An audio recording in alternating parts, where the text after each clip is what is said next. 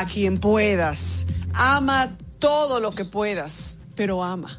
Ama. Así comenzamos. Muy buenas tardes, República Dominicana. Hola, gente. Jueves, jueves 15 de septiembre del año 2022, justo a la mitad de este noveno mes del año, número 258. Vamos por el 258 de este año. Nos quedan 107 días para finalizar. Y nosotros estamos aquí como cada tarde, desde esta hora a las 5 y 2 minutos de la tarde y hasta las 6 de la tarde para compartir con ustedes todo lo que es actualidad, todo lo que es noticia. Gracias a Dios y gracias a ustedes, por supuesto, que nos sintonizan a través de la Roca 91.7. Yo soy Soraya Castillo y como cada tarde aquí en compañía de Manuel Canela, Ana Luna, don Marcos Vergés, nuestro equipo de producción y coordinación.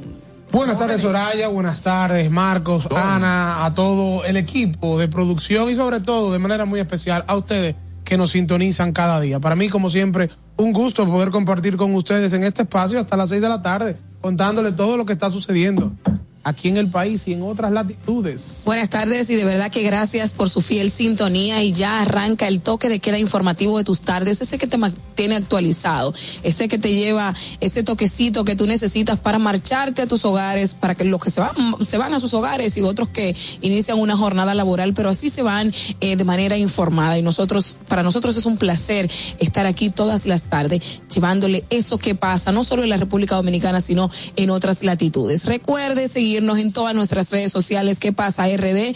Y seguirnos en nuestro canal de YouTube, ¿Qué pasa RD con Soraya Castillo? Active todas esas notificaciones, vaya, suscríbase y permita que esa comunidad pues siga creciendo por y para ustedes. Bueno, y por supuesto, don Marco, buenas tardes. Buenas tardes, aquí viendo el comportamiento de Fiona, que veo que no anda sola. Precisamente a eso anda iba. con, anda acompañada con dos tormentas más. Espero que las tres cambien de rumbo.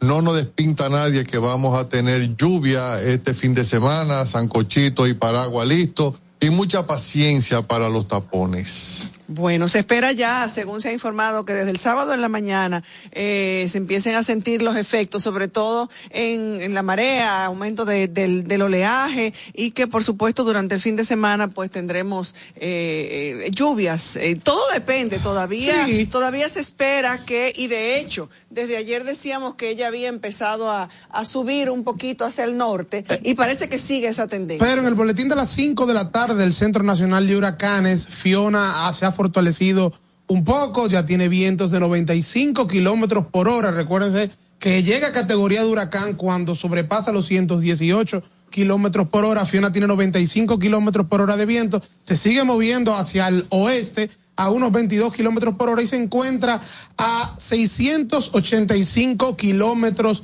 de las islas de Sotavento. Como bien indicaba Soraya, los efectos de Fiona en el país deben empezarse a sentirse desde el día sábado, pero con mayor intensidad el domingo. El domingo incluso el lunes, según la última trayectoria, todavía vamos, es que vamos a tener, por ejemplo, el lunes a las 2 de la tarde, la trayectoria está marcando que Fiona va a estar prácticamente encima de la península uh -huh. de Samaná. Uh -huh. Al menos esa es la trayectoria que tiene el Centro Nacional de Huracanes, que por lo que hemos visto, por la velocidad se ha retrasado un poco la llegada de Fiona al territorio nacional. Porque Tiene lo, miedo Fiona de... Lo está cogiendo un poquito más suave. Tiene que dar comisión. Ya, ya sí hay aviso de tormenta tropical para sí. las islas de Sotavento y en Puerto Rico, incluyendo las Vieques, e islas aledañas que pertenecen a Puerto Rico, hay una vigilancia de tormenta tropical emitida. De hecho, la Oficina Nacional de Meteorología ha emitido una alerta temprano para la República Dominicana por la proyección que hasta el momento lleva la tormenta y que, y que puede provocar eh, eh, y tener efectos sobre nuestro territorio. La advertencia cubre el este y noreste y noroeste de la, del territorio dominicano, o sea que va desde la Romana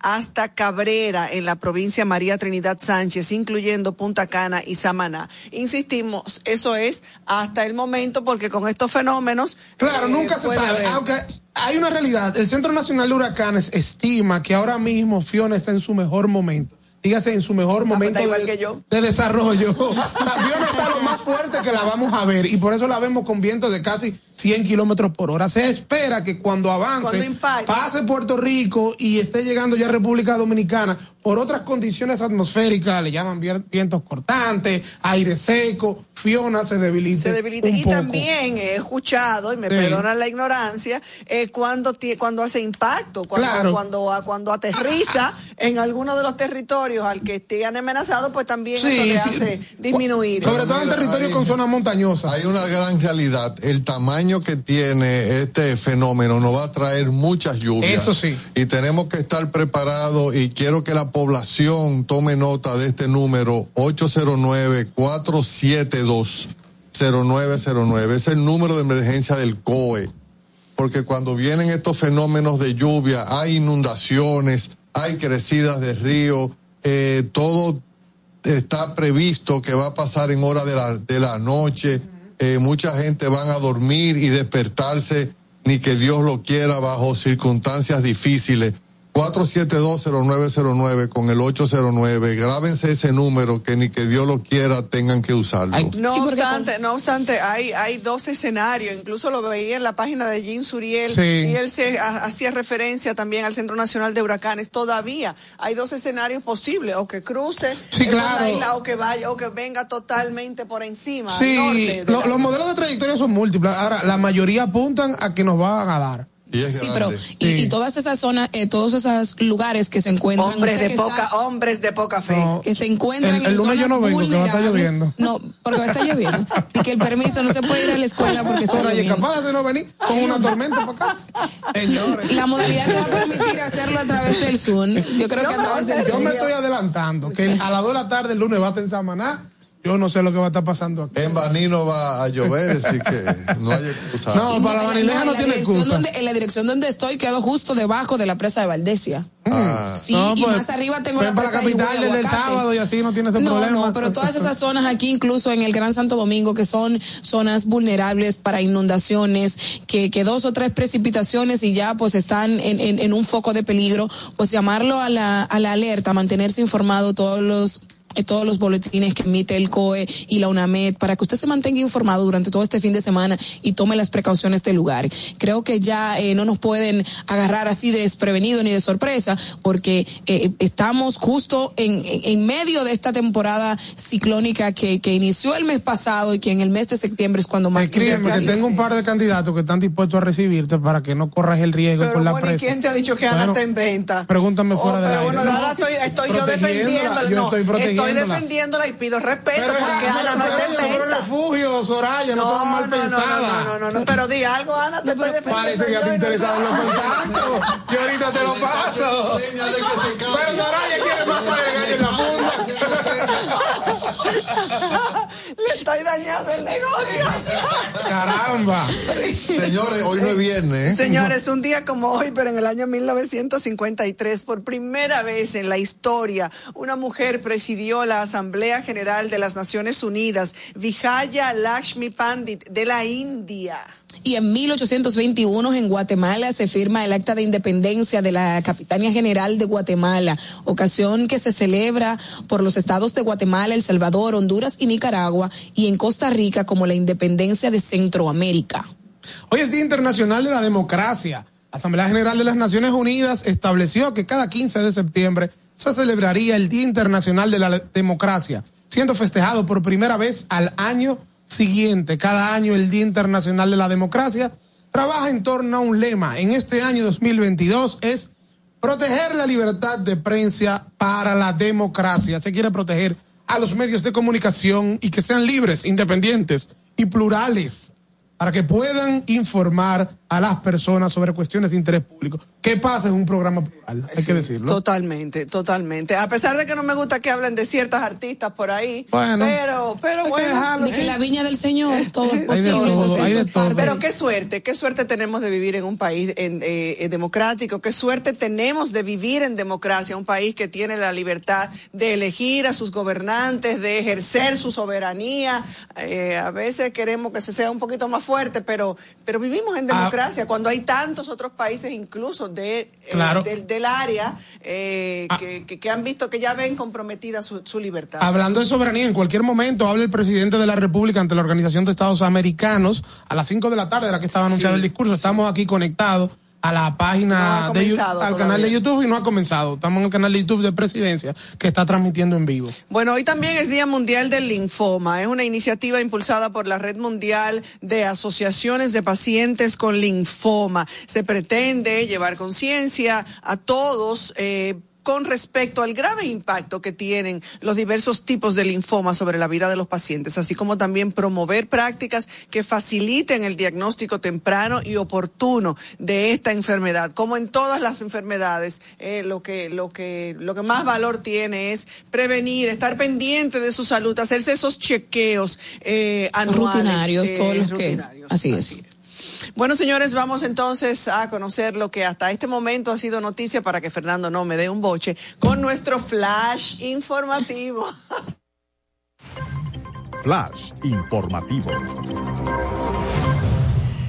El presidente de la República trata la situación de Haití en reunión con congresistas estadounidenses. Eso fue en el día de hoy. El presidente Luis Abinader se reunió con el líder de los demócratas en el Senado, Charles Ellis Schumer, previo a un encuentro con más de 30 congresistas con quienes conversó sobre diversos temas, incluyendo sobre la situación en Haití. Además de que se reunió con la Pelosi, bueno, con eh, la secretaria eh, de Estado, Nancy Pelosi. Pelosi. La presidenta de la Cámara. La, la presidenta de la Cámara de Representantes, Sí, correcto, Nancy que es como decir el Congreso. Es correcto, sí. Y también con la vicepresidenta de, Del país. de ese país, Kamala Harris. Kamala Harris. Que le, le dieron su, su baloncito de oreja. A mí me acogió con eso, pero bueno, sí. Vamos a ver, estamos esperando que el presidente hable y que diga a las 5 de la tarde. Bueno, ya ha pasado las 5. Si fue efectivo a el, el alón de oreja o no. Mientras tanto, y a propósito de Haití, República Dominicana, España, Francia y creo que incluso otros países ya han ido cerrando sus embajadas en Haití. Lo que se está viviendo en Haití en este momento, la situación de violencia que se está viviendo en Haití es verdaderamente peligroso y preocupante. Alarmante. República Dominicana decidió cerrar su embajada este jueves y hasta nuevo aviso advierte a los ciudadanos que no cojan para Haití. Usted no se le ha perdido nada en Haití. Usted no coja para allá, ni siquiera yo no pasara ni siquiera cerca. Pero eh, cerramos la embajada en Puerto Príncipe por la situación que se está viviendo, una medida que también han adoptado otras legaciones, como ya dije, la española, la, cana- la francesa, la canadiense. Es Y correcto. a, esto, y a esto sumarle también que no solo se están cerrando las embajadas, sino que los bancos también han dejado, han cerrado sus puertas. Y es una situación lamentable y Haití colapsó, veía estado venir, fallido, ya es venir. algo, entonces como, como diríamos, es crónica de una muerte anunciada. A las 4 y 56 de la tarde, Homero Figueroa, director de comunicaciones del gobierno, publicó un tuit donde dijo, por instrucciones del presidente Luis Abinader, hemos procedido a la evacuación inmediata del personal dominicano en Haití. El gobierno dominicano garantiza a la población que la frontera está asegurada. La estación de televisión nacional en Haití sufrió un atentado, fue blanco de un atentado perpetrado por grupos violentos que estaban protestando en contra de las medidas por el aumento de los combustibles eh, que fue dispuesto por el por el gobierno del, del primer ministro eh, Ariel Henry. Así es que eh, ya lo decía, es muy Bastante preocupante. crítica la sí, situación. bastante crítica la situación. Dicen que eh, leí eh, alguna información de que la vicepresidenta de la República, eh, Raquel. Raquel. Peña, encabezará esta tarde un consejo de ministros. El presidente no está en el país, No. así es que ella es ahora mismo la presidente en funciones. Pero tengo entendido que el presidente llega hoy en la noche, aunque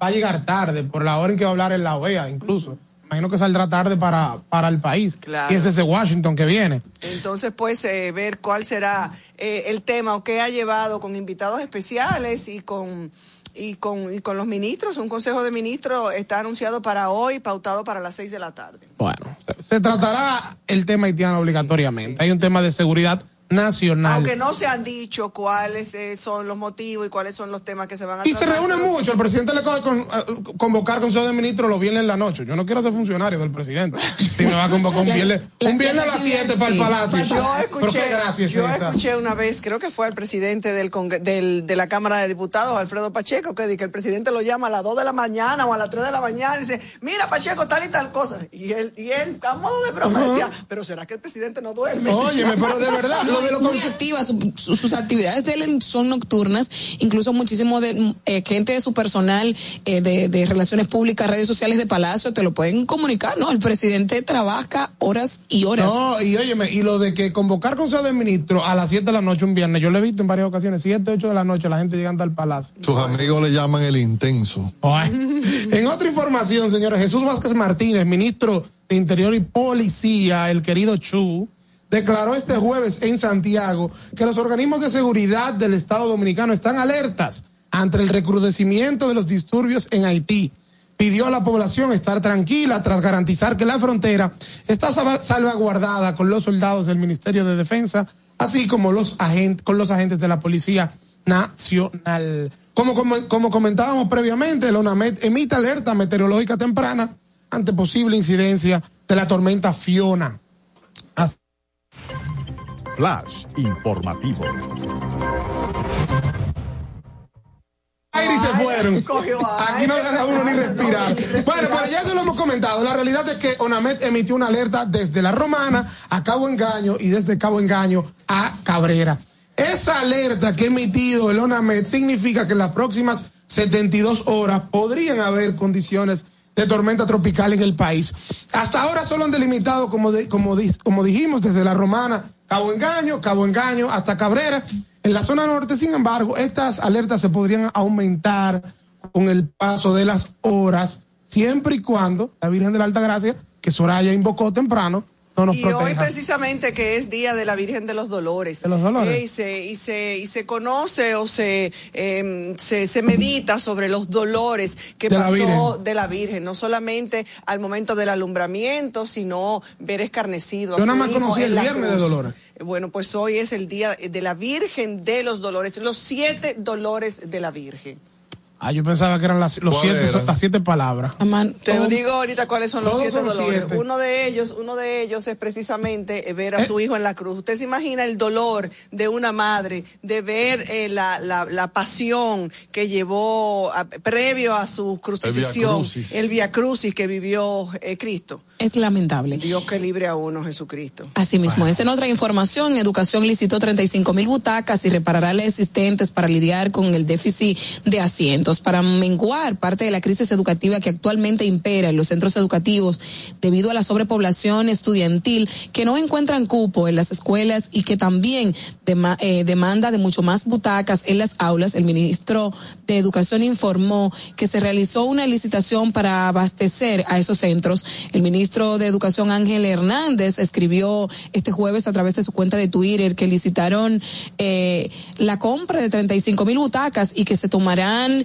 la opción de reparar las ya existentes para que sean utilizadas por los matriculados. Y es que ah, es lamentable, muchísimos estudiantes fuera, las aulas que tenían eh, que tener eh, una cantidad de X estudiantes van a estar sobrepobladas, por lo menos en este primer semestre eh, de, del año, del año escolar, que inicia justo este lunes 19, el año 2022-2023, y que esta situación de educación pues puede encontrar el curso para que estos estudiantes puedan recibir el pan de la enseñanza. Es una situación lamentable la que vivimos en educación y hay que esperar, eh, mantenerse a la espera de qué va a pasar, pero más ¿Qué que va a pasar? Que muchísimos niños y jóvenes se van a quedar sin escuela y van a estar deambulando por las calles. Ahora sí es verdad que estarán haciendo eh, y deshaciendo en las calles. Y comprarán pupitre a cualquier precio.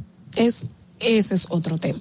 Y en otra información, la Sociedad Dominicana de ahí, se pueden poner la a Sociedad hacer pupitre. Yo estaba pensando en eso, pero no hay tiempo. No hay ya. tiempo ya. no hay tiempo.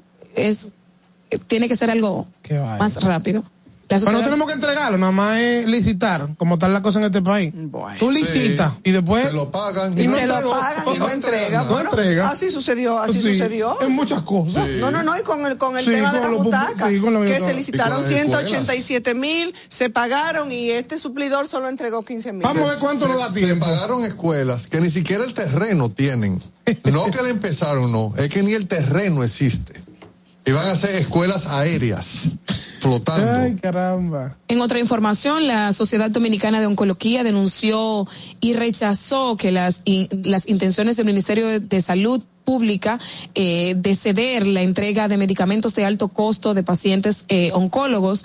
La administradora de riesgos de salud, el doctor Miguel eh, Monanzi, presidente de la entidad, consideró una burla ceder el poder de entrega de esos fármacos a las ARS y recordó que la Ley General de Salud establece el rol a los a, la- a esas prestadoras de servicio de salud. Bueno, señores, y en el orden internacional, ya lo dijimos también, Haití colapsa entre violencia y atropello a los derechos humanos. Allí la crisis, protestas, violencia y una vulneración masiva de los derechos fundamentales es parte de lo que se está viviendo. Un- toda una secuencia de eventos eh, manifiestos en la vida diaria de los haitianos, recogidos puntualmente en los registros de entes vigilantes de los derechos humanos a escala global. Hasta este mes, las cifras documentadas sobre violación de esos derechos en Haití son impresionantes, dibujando un cuadro aterrador del dolor humano que oprime a ese pueblo. Precisamente producto de esa situación que se vive en Haití, la Asociación Profesional de Bancos ha anunciado el cierre total de las operaciones de los bancos comerciales en todo el territorio de ese país a partir de este jueves. Los bancos comerciales, según una nota difundida por la asociación que los agrupa, explican que se vieron obligados a cerrar sus puertas por la seguridad de sus empleados. Flash informativo. Bueno, señores, y a propósito de eso que comentábamos, que uno pudiera parecer que, que se está riendo, que, que lo estamos cogiendo a modo de broma, pero es algo muy serio, la, ciertos comportamientos de los dominicanos a nivel, eh, en, en todos los niveles. Muchas veces nos referimos, no, yo te digo que aquí pasan cosas que uno se tiene que reír. Y se dio, Yo estoy ¿eh? en medio de un comentario y aquí suceden cosas que lamentablemente uno Fernando se tiene, haberlo uno se tiene que, reír. Sí. Eh, y decía que parece como que nos estuviéramos eh, tomando a broma eh, y generalmente pensamos eh, que el comportamiento eh, de falta de ética, la corrupción y todos los males que como sociedad nos están, nos atañen y nos preocupan, se refiere únicamente al Estado. Lo hemos dicho un millón de veces. No se refiere únicamente al- a la cosa pública. Nos encontramos en todos los niveles y en sentido general ante una crisis sin precedentes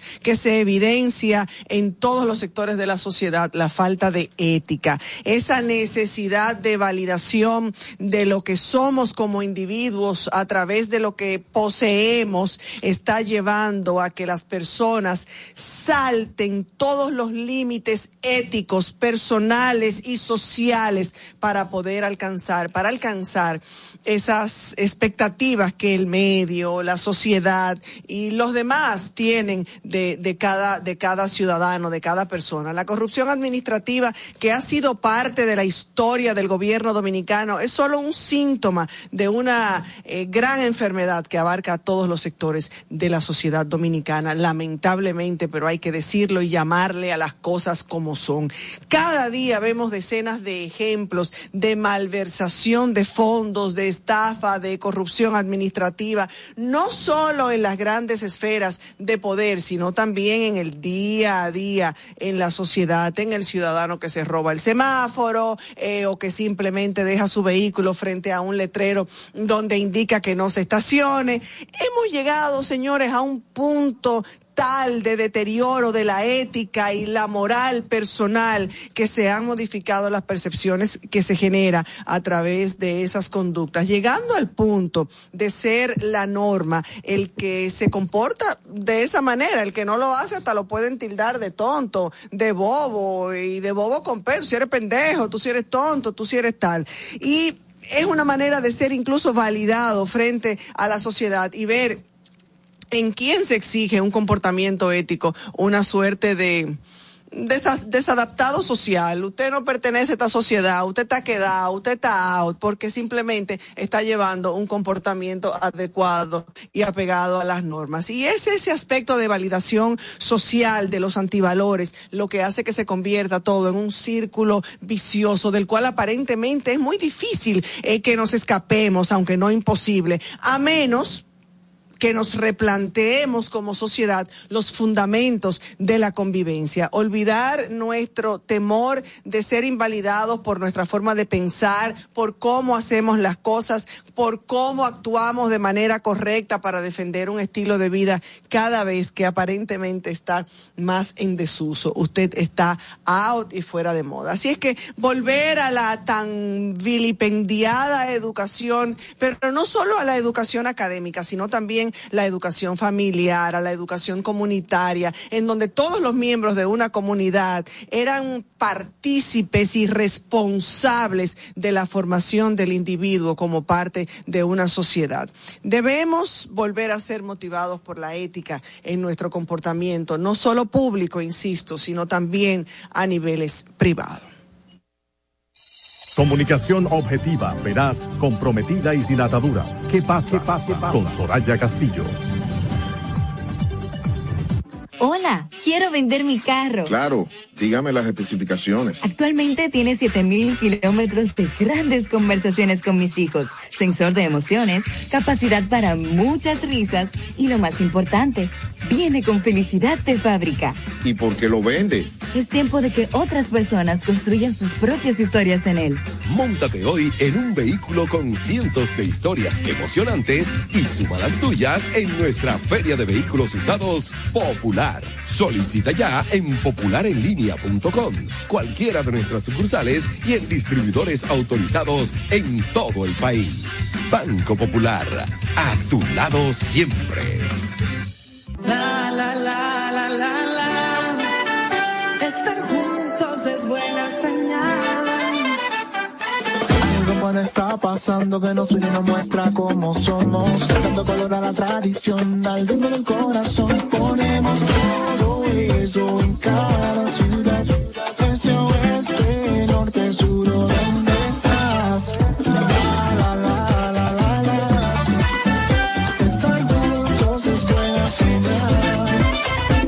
Porque somos lo que soñamos, somos dominicanos, somos más que hermanos. Que sean testigos al contarles lo que vivimos. Camino lo abrimos, bailar y reír, hablar, somos dignos de admirar. Porque mostrar lo que somos por es buena señal.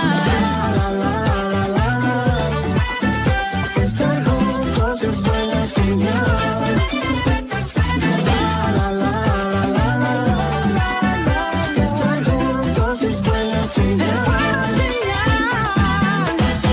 Tú que no coge corte con tu chelito, chequéate esta aplicación. ¿En serio? Déjame ver. Siempre ando en boca con mi cuarto, con lo mío, con lo mío, con mi cuarto. Ya, siempre ando en boca con mi cuarto, porque mucho he trabajado y todo lo que yo tengo se ha fajado. A mí nadie nada me ha dado, todos los bancos me han llamado. Es que tengo buen crédito manado. Tengo un perfil que dice wow, con ningún banco yo he chocado. Los usuarios me tienen orientado, esa gente está mulado. Antes yo estaba quedado, no bulto me siento respaldado. Tú estás claro que siempre ando en boca con mi cuarto, con lo mío, con lo mío, con mi cuarto. Descarga la aplicación desde App Store y Google Play y alcanza el nivel pro usuario. Superintendencia de Bancos de la República Dominicana. Si de algo saben las abejas, es de flores. Hay de todo tipo. Y para todos los momentos. Lo importante no es solo su color, tamaño o forma, sino lo que hace sentir cada una. Y para esos sentimientos trabajan.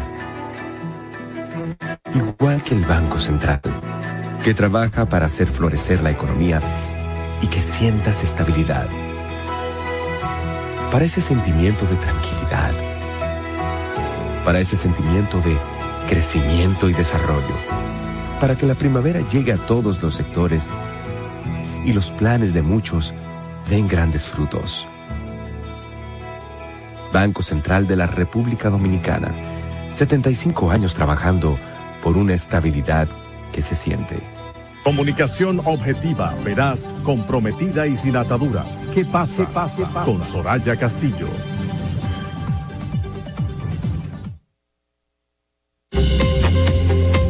Gracias por continuar con nosotros a las 5 y 31 minutos de la tarde. Parece que ya el presidente de la República, Luis Abinader, comenzará su discurso. Tendrá un turno de aproximadamente 25 minutos en la sesión permanente de la Organización de los Estados Americanos, OEA, con sede en, en Washington, donde se encuentra el presidente en este momento. Pero quédese en sintonía con nosotros, que nosotros le vamos a ir, Les ir iremos, informando. les iremos informando. Creo que Marcos Vergés tiene algo que compartir con nosotros. Sí, definitivamente.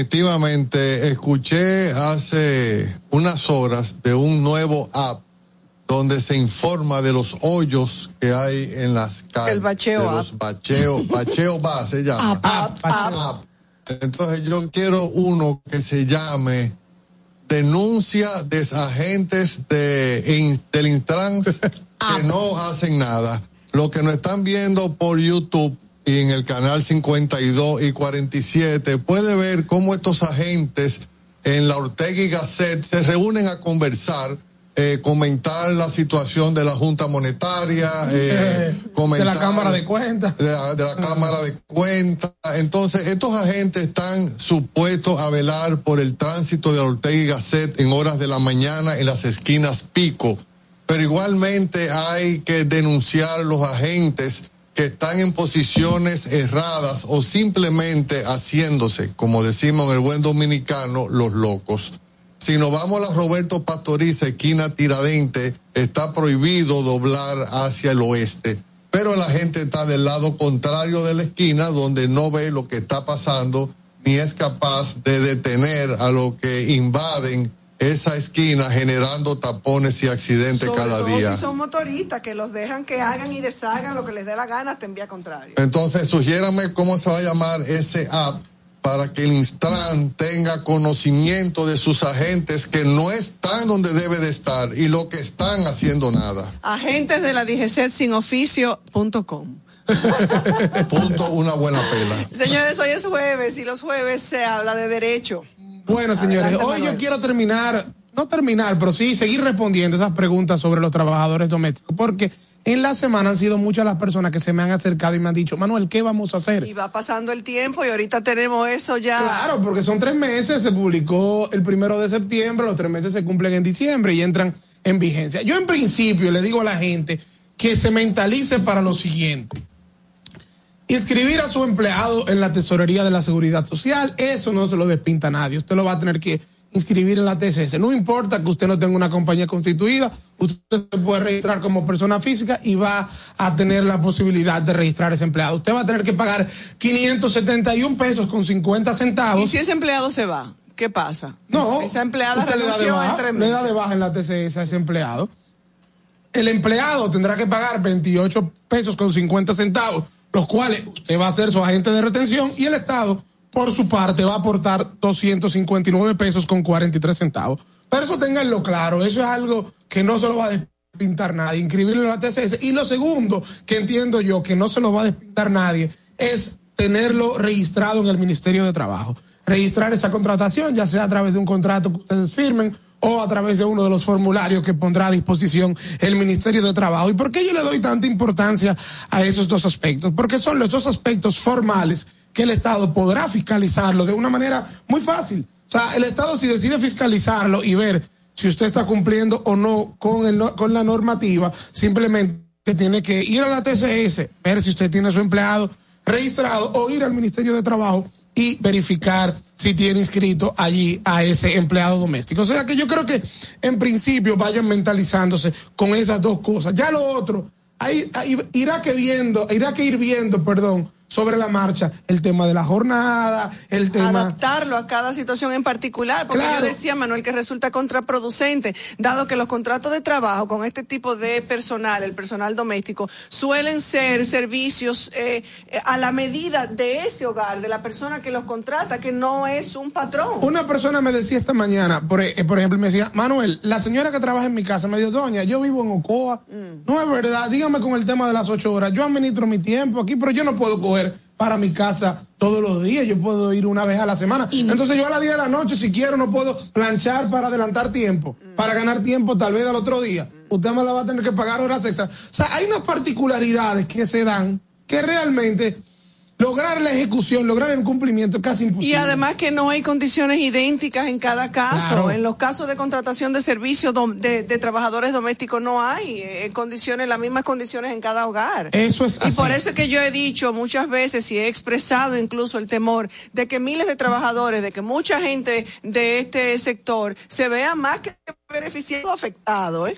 Eso es así, claro, no, al final puede ser cuchillo para su propia garganta. Señores, finalmente, yo quiero hacer una aclaración también sobre un tema legal, que es sobre las variaciones a la medida de coerción. Aquí muchas veces entendemos que cuando a una persona le varían la medida de coerción, y por ejemplo, si está en prisión preventiva, pasa a una garantía económica, una presentación periódica, la gente cree, lo soltaron, el caso se acabó. Y pasó en el caso, por ejemplo, recientemente de Mami Jordan, que le cambiaron la medida de coerción y ya no está en prisión preventiva. Pasó en su momento con Rochi, ha pasado también con los casos de los escándalos de corrupción. Entonces, señores, una variación de una medida de coerción no significa que el caso se acabó, no significa que esa persona es inocente. Significa que eso es una parte, eso es una parte del proceso. Se le varió la medida mediante la cual se busca garantizar la permanencia del imputado en el proceso penal. Pero bajo ningún concepto eso significa que el proceso se acabó. Por ejemplo, en el caso de Rochi,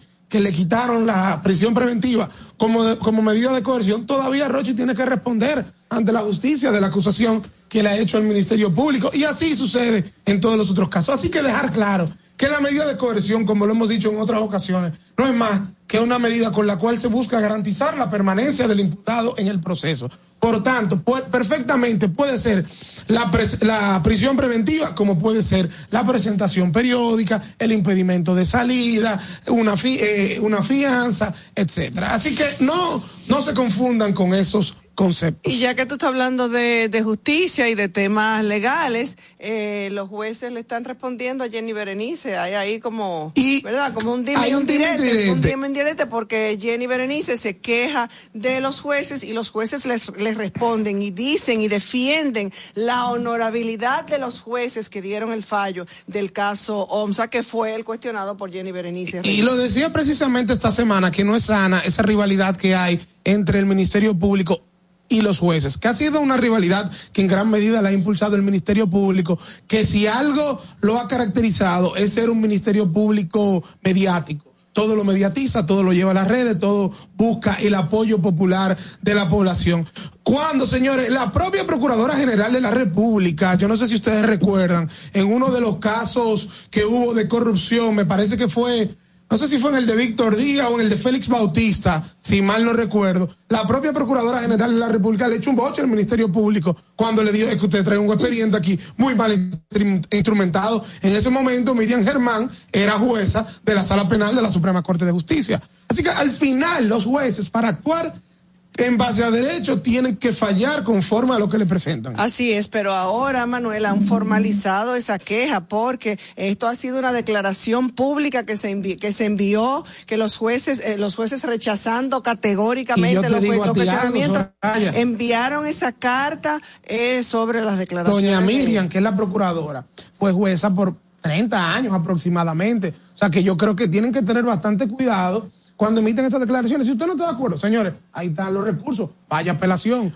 si no vaya casación, el Tribunal Constitucional. Dice, dice la sociedad de jueces. La sociedad de jueces exhorta a la procuradora adjunta, a ella no le gusta el chisme, pero parece que le entretiene, Eh, exhorta a la procuradora adjunta Jenny Berenice Reynoso a utilizar sus reconocidas competencias en la persecución penal y fortalecimiento de su institución, en vez de estar usando redes sociales para lanzar acusaciones graves, alegres alegres, difamatorias e injuriosas. Así que es una carta pesada que le ha mandado la Por más de 30 jueces. años, Miriam En el día de hoy. fue jueza, fue miembro del Poder carta, Judicial. envían la carta. Claro, y tienen que ser bastante delicados, como yo les digo, esa rivalidad no es buena, eso no favorece el fortalecimiento de la institucionalidad. Al final del día, esos pleitos se- se- donde se deben dilucidar es en los tribunales, no en la prensa, no en la calle. Así es, declaración pública de Judemo ante manifestaciones en redes sociales de una procura. Y si algo ha demostrado Jenny Berenice es que puede tener muchas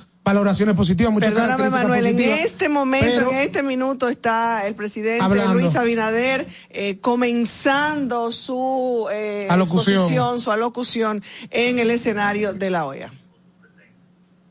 Bueno. señor Luis Almagro secretario general de la Organización de los Estados Americanos OEA. Excelentísimo señor Néstor Méndez, secretario general adjunto de la Organización de los Estados Americanos OEA.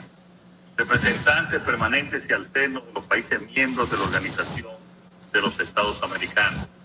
Representantes de los países observadores permanentes. Señoras y señores.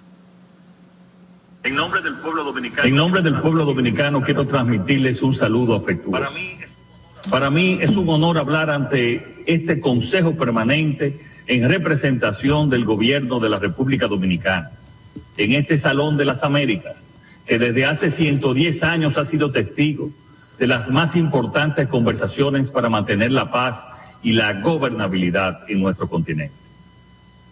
Aprovecho también para con gran pesar expresar nuestras condolencias a los Estados miembros y observadores de esta organización que forman parte de la mancomunidad de naciones por el fallecimiento de Su Majestad la Reina Isabel II. Su ejemplo de dedicación al servicio público será recordado por siempre.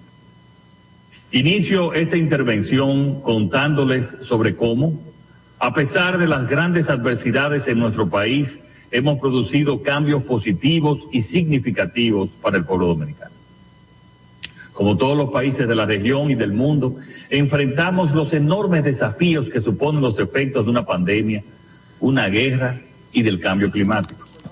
Nuestro gobierno se enfocó en mitigar la expansión del virus desde muy temprano. Vacunando con agilidad, logramos reducir la letalidad por la terrible enfermedad. Eso nos trajo reconocimiento y admiración que humildemente recibimos y agradecemos. Por ejemplo, el pasado mes de mayo, en la Organización Mundial de la Salud, OMS, felicitó el desempeño y lider- y liderazgo de la República Dominicana frente a la pandemia. Mientras luchábamos para preservar la salud de los dominicanos, también nos enfocamos en reactivar la economía. En el año 2021 nuestro país alcanzó un crecimiento de un 12.3%, colocándose entre las 10 Bueno, mientras el presidente continúa su alocución o su rendición de cuentas, su rendición, de, recuento, su sí. rendición de cuentas, nosotros tenemos que hacer una breve pausa y seguiremos informándoles eh, durante el transcurso de su alocución. Quédese con nosotros. Comunicación objetiva, veraz, comprometida y sin ataduras. ¿Qué pasa? pasa, Con Soraya Castillo. Señores, en Megasol estamos de fiesta. Celebramos 21 años junto a ti, calentando el agua de las residencias, industrias, hoteles y piscinas de todo el país con la energía del sol. Sé parte de la alegría de disfrutar del agua caliente a cero costo de energía con 10 años de garantía. Llámanos al 809-412-0078 o búscanos en las redes sociales como Megasol RD. Megasol, le damos sol a tu vida. Dominicana, dominicano, somos vencedores si me das la mano. Dominicano, dominicano. Le dimos para allá y lo hicimos. Juntos dimos el valor que merece nuestro arte y nuestra cultura para seguir apoyando el crecimiento de nuestro talento y de nuestra gente. Banreservas, el banco de todos los dominicanos. ¿Y tú? ¿Por qué tienes NASA en el exterior? Amores, porque con el plan Larimar yo pongo a los niños y a mamá en el seguro. Así, le cobro su salud y yo trabajo aquí tranquila. You know? Senasa en el exterior, cuidas tu salud y la de los tuyos. Solicita tu plan Larimar ahora con repatriación de restos desde y hasta el país de origen. Más detalles en www.arssenasa.gov.do. Con la app Promérica Móvil RD te conviertes en el primero en la fila para obtener tu cuenta de ahorros y tarjetas de crédito. En Banco Promérica innovamos para ti. Conoce más en nuestra página promérica.com.do. Comunicación objetiva, veraz, comprometida y sin ataduras. Que pase, pase, pase. Con Soraya Castillo. La metida de pata del día.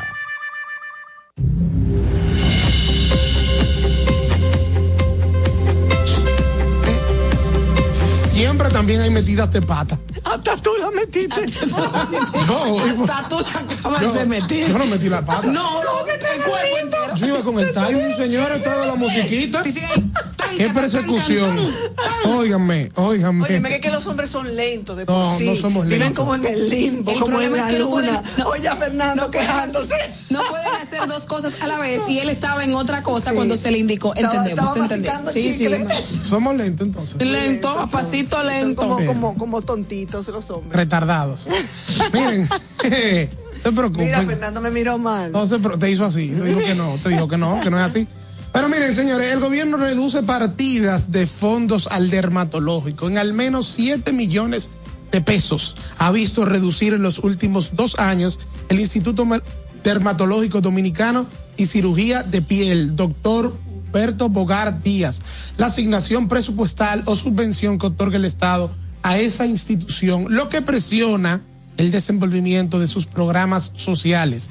En 2020 la institución recibió la asignación de una subvención estatal de 27 millones de pesos, la cual fue reducida a 24 millones 500 mil durante el 2021 y en el 2022 la suma asignada por el Estado a la institución fue de 19 millones 600 mil pesos. Y que poquito a poco la han ido quitando. Chin a chin, de, de, de, de poquito, de poquito a poco. Y uno dice, ¿por qué a, a, a- a temas o a instituciones que tienen que ver con la salud? Se hizo el intento incluso con lo de, con el presupuesto de educación. Ahora se le, se le retiran fondos a una institución de salud como es la del dermatológico. Y la verdad es que hay tantas maneras en las que el gobierno puede reducir eh, y buscar eh, incrementar sus Y le suman 1.800 millones a la Dirección de Comunicaciones. cosas que uno no entiende. Cosas veredas, Así es que es una metida, metidota de, De patota. La metida de pata del día. Señores, recuerden que ustedes pueden comunicarse con nosotros aquí en cabina al 809-200-1947, 1-809-200-1947 y desde cualquier lugar del mundo, también sin cargos, 1-862-320-0075, 1-862-320-0075. Alguien que me envía a través del WhatsApp dice, estabas hablando de la ética, estabas hablando de las buenas costumbres, estabas hablando de las normas, pero fíjate, y no me gusta hablar de esta joven, pero bueno, fíjate la irreve que le ha abierto las puertas a Toquilla en el mundo, que tú decías eh, que no tiene tanto talento, que tal, eh, ¿qué le ha abierto las puertas a Toquilla? El, el hacer cosas indebidas, el llamar la atención, la, la, la irreverencia, eso es. Parece que eso es lo que impera, eso es lo que deja, eso, es lo que, gusta. venden, los escándalos, Lamentablemente. eso es lo que Y mira que gusta. Toquicha en una, en una entrevista que le hicieron, justo se dirigían a este tipo tan peculiar de ella, pues de, de ella componer, que no compone nada, pero gracias. Y ella decía que ella simplemente cuenta lo que vive en los barrios. O sea, ella dice, yo cuento todo lo que se vive en los barrios, que nadie puede Ma- contar y que todo el mundo se tapa la careta, pero eso es todo lo que aquí se vive, eso es lo que hacen eh, muchísimas niñas de o sea, la perra en calor, el desacato escolar, Correcto, etcétera. corrección. Toquilla.popola, eso dice, Exacto, ya tú sabes. exacto. Parte Eso, de ahí. eso, eso, es un disparate. Inde- independientemente de que lo que se viva en los barrios y todo lo que tú quieras, que es la realidad, pero no para exponerlo en lo que que se llama disque música, que es lo que consumen eh, la juventud. Decreto, aquí en que pasa en el arte no se puede hablar. No se puede hablar. Yo lo había prohibido y Jamás ustedes puede chingachín, criti- y ustedes criticar a Toquita. lo han ido entrando. o sea, Ah, pero, la- ah, pero, pe- espérate. Dime eh, tú, a santo es que hay que poner a Toquilla de que hacer un jue- un lanzamiento de honor en un juego y, de la fue- grande y eso fueron los americanos. Pero- y pero- la NFL la puso a cantar también. ¿Quién Pues será. ¿quién, quién será que la está patrocinando, que tiene esa Madonna, estrategia? ahora es su, su Madonna también, novia, su novia. La, la novia. Bueno. Qué bien. Ay, Dios mío. pasa? Jesucristo. Qué bonito. Bueno. El presidente sigue hablando. El presidente sigue hablando y vamos a compartir otro segmentico de acuerdo a nuestra producción de su alocución en la OEA. de Haití usted viene realizando. También somos conscientes de lo que muchos de los países aquí reunidos a lo largo de los años hemos dispuesto en recursos humanos, económicos y técnicos para asistir en materia humanitaria, recuperación ante desastres naturales y de seguridad al pueblo haitiano. Entonces, ¿qué ha faltado? ¿Qué ha faltado? Esa es la conversación que debemos tener y que esta organización debe de promover. República Dominicana solicitó y así se ha decidido que la próxima Asamblea General de la OEA dé pasos en este sentido y desde allí se creen las bases para un intercambio constructivo y fluido con el gobierno haitiano, con la Organización de las Naciones Unidas, ONU, y con todos aquellos que tengan el deseo y la voluntad de cooperar y de asistir. Hoy, les decía la vicepresidenta Harris en presencia de nuestros líderes de la CARICOM, dos de ellos presentes aquí, el presidente Ali y la primer ministra Motley, que Haití no puede esperar más.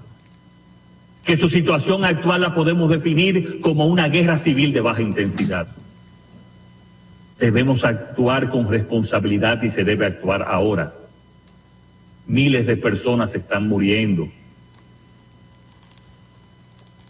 Una vez más, República Dominicana tiene la necesidad y el deber de reiterar que la más duradera y robusta respuesta a la crisis haitiana debería venir de los haitianos. Abogamos y deseamos que así sea, pero tenemos que ser francos y alejarnos muchas veces del lenguaje diplomático. Cada vez más vemos más lejana la posibilidad de entendimiento y consenso en esa vecina nación. Distinguidos representantes, si las Américas es una zona de paz, como dije hace un rato, se debe en gran medida al sistema interamericano, cuya columna vertebral es esta organización, la OEA. La Organización de Estados Americanos tiene hoy tanta vigencia como hace 74 años y nos ha permitido generar espacios de diálogo, armonizar nuestros sistemas jurídicos, fortalecer la protección de los derechos humanos y en general crear valores democráticos compartidos. Bueno, estamos escuchando parte de la locución del presidente de la República, Luis Abinader, que en este momento se encuentra en la OEA, está refiriéndose a Haití, eh, se dirige a los miembros de la sesión permanente de, de la OEA, de la Organización de los Estados Americanos en Washington, se refirió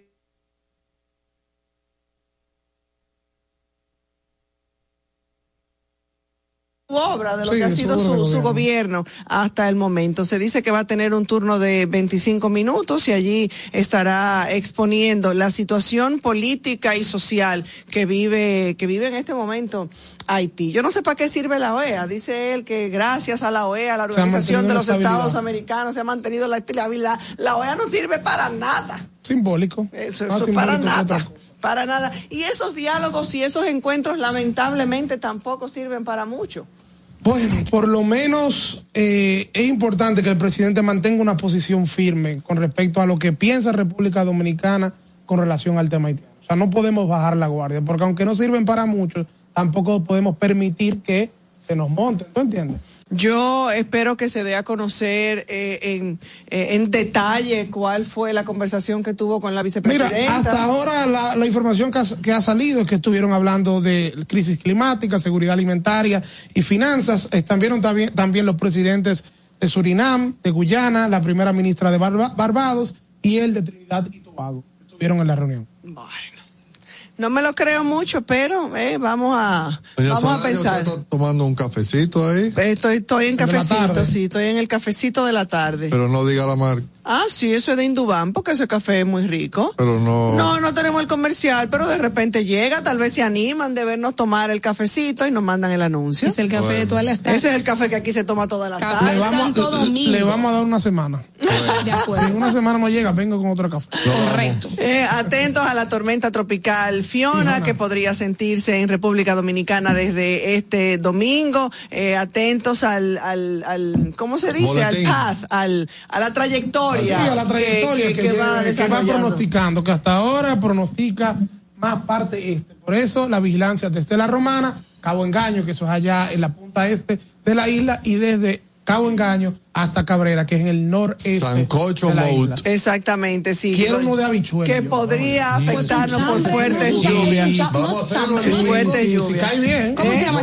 Cae bien, un sancochito, sí. Un sancochito de habichuela. Claro. Eso cae pesado en el estómago. Manuel y yo lo soportamos. Eso cae pesado. No, eso no es nada, eso no es cae nada. Sancocho de habichuela. Señores, señores, así nos despedimos, ¿eh? Atentos al, a, a la trayectoria que lleva y a cómo se va desarrollando la tormenta. Nosotros, si Dios lo permite, mañana volveremos a encontrarnos con ustedes. Así es. Mañana viernes estaremos aquí con qué pasa en el arte y pues con muchísimo contenido de todo lo que se ha registrado durante la semana en la República Dominicana. el programa de mañana que va a estar muy interesante. Buenas tardes.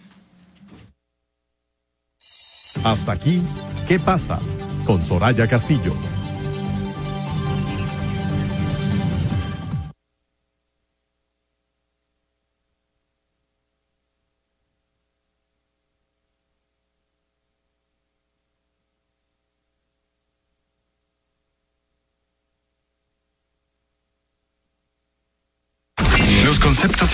En el pasado programa son responsabilidad de su productor. La Roca 91.7 FM no se hace responsable. Desde Santo Domingo, you're listening to 91.7 La Roca. Y ahora, la situación mundial en 90 segundos.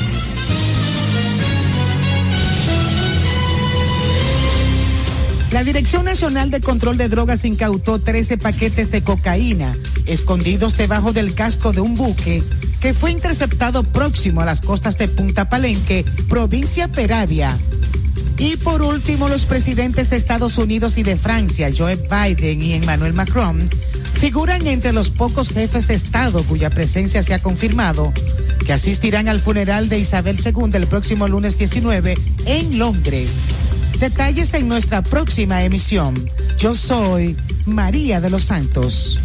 En cuanto a la educación superior, estamos desarrollando en solo dos años la mayor expansión jamás vista de la Universidad Autónoma de Santo Domingo, con proyectos de construcción en Atomayor, en La Vega, en Asua, en Cotuí, en Santiago Rodríguez, en Neiva y en Baní. Es comprensible que la oposición no crea que estamos construyendo tres extensiones de la UAS con el mismo presupuesto a precios actuales que lo que ellos gastaron solo en la construcción del parqueo de la UAS en Santo Domingo del 2011. Dominicanos con la democracia y la transparencia.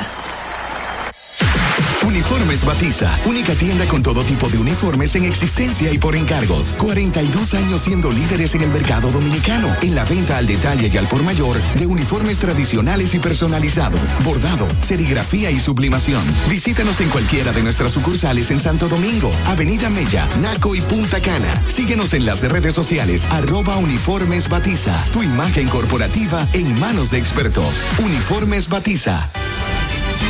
Loki Leisa. 25 millones para un nuevo ganador del Super Kino TV, correspondiente al sorteo del pasado miércoles 14 de septiembre. El ticket fue vendido en la farmacia Giliana 3 en el Ingenio Consuelo, San Pedro de Macorís. Super Kino TV de Leisa. 25 millones todos los días. Juégalo en leisa.com o en tu punto de venta favorito. Vive la esencia de la música.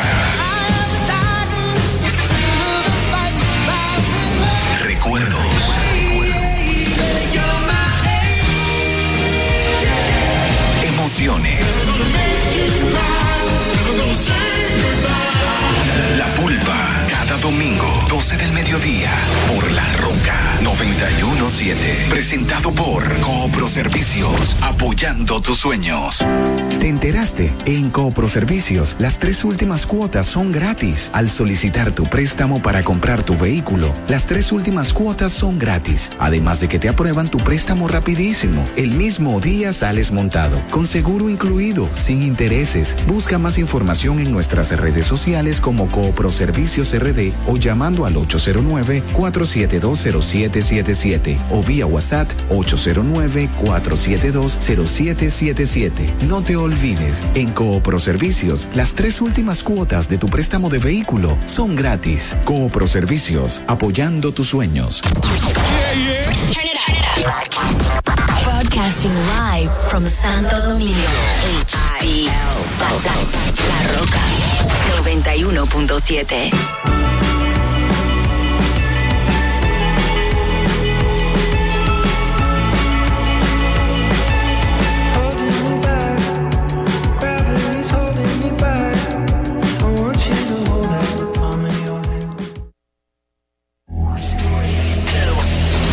Hay dos verdades innegables. La primera es que desde su creación el automóvil no se ha detenido. Y la otra, que nosotros tampoco. Somos Carros y más. Carros y más. El programa que te brinda toda la información y tendencias en el mundo automotriz. Desde ahora y hasta las 7 de la noche. Carros y más. Con Guaroa Oviña.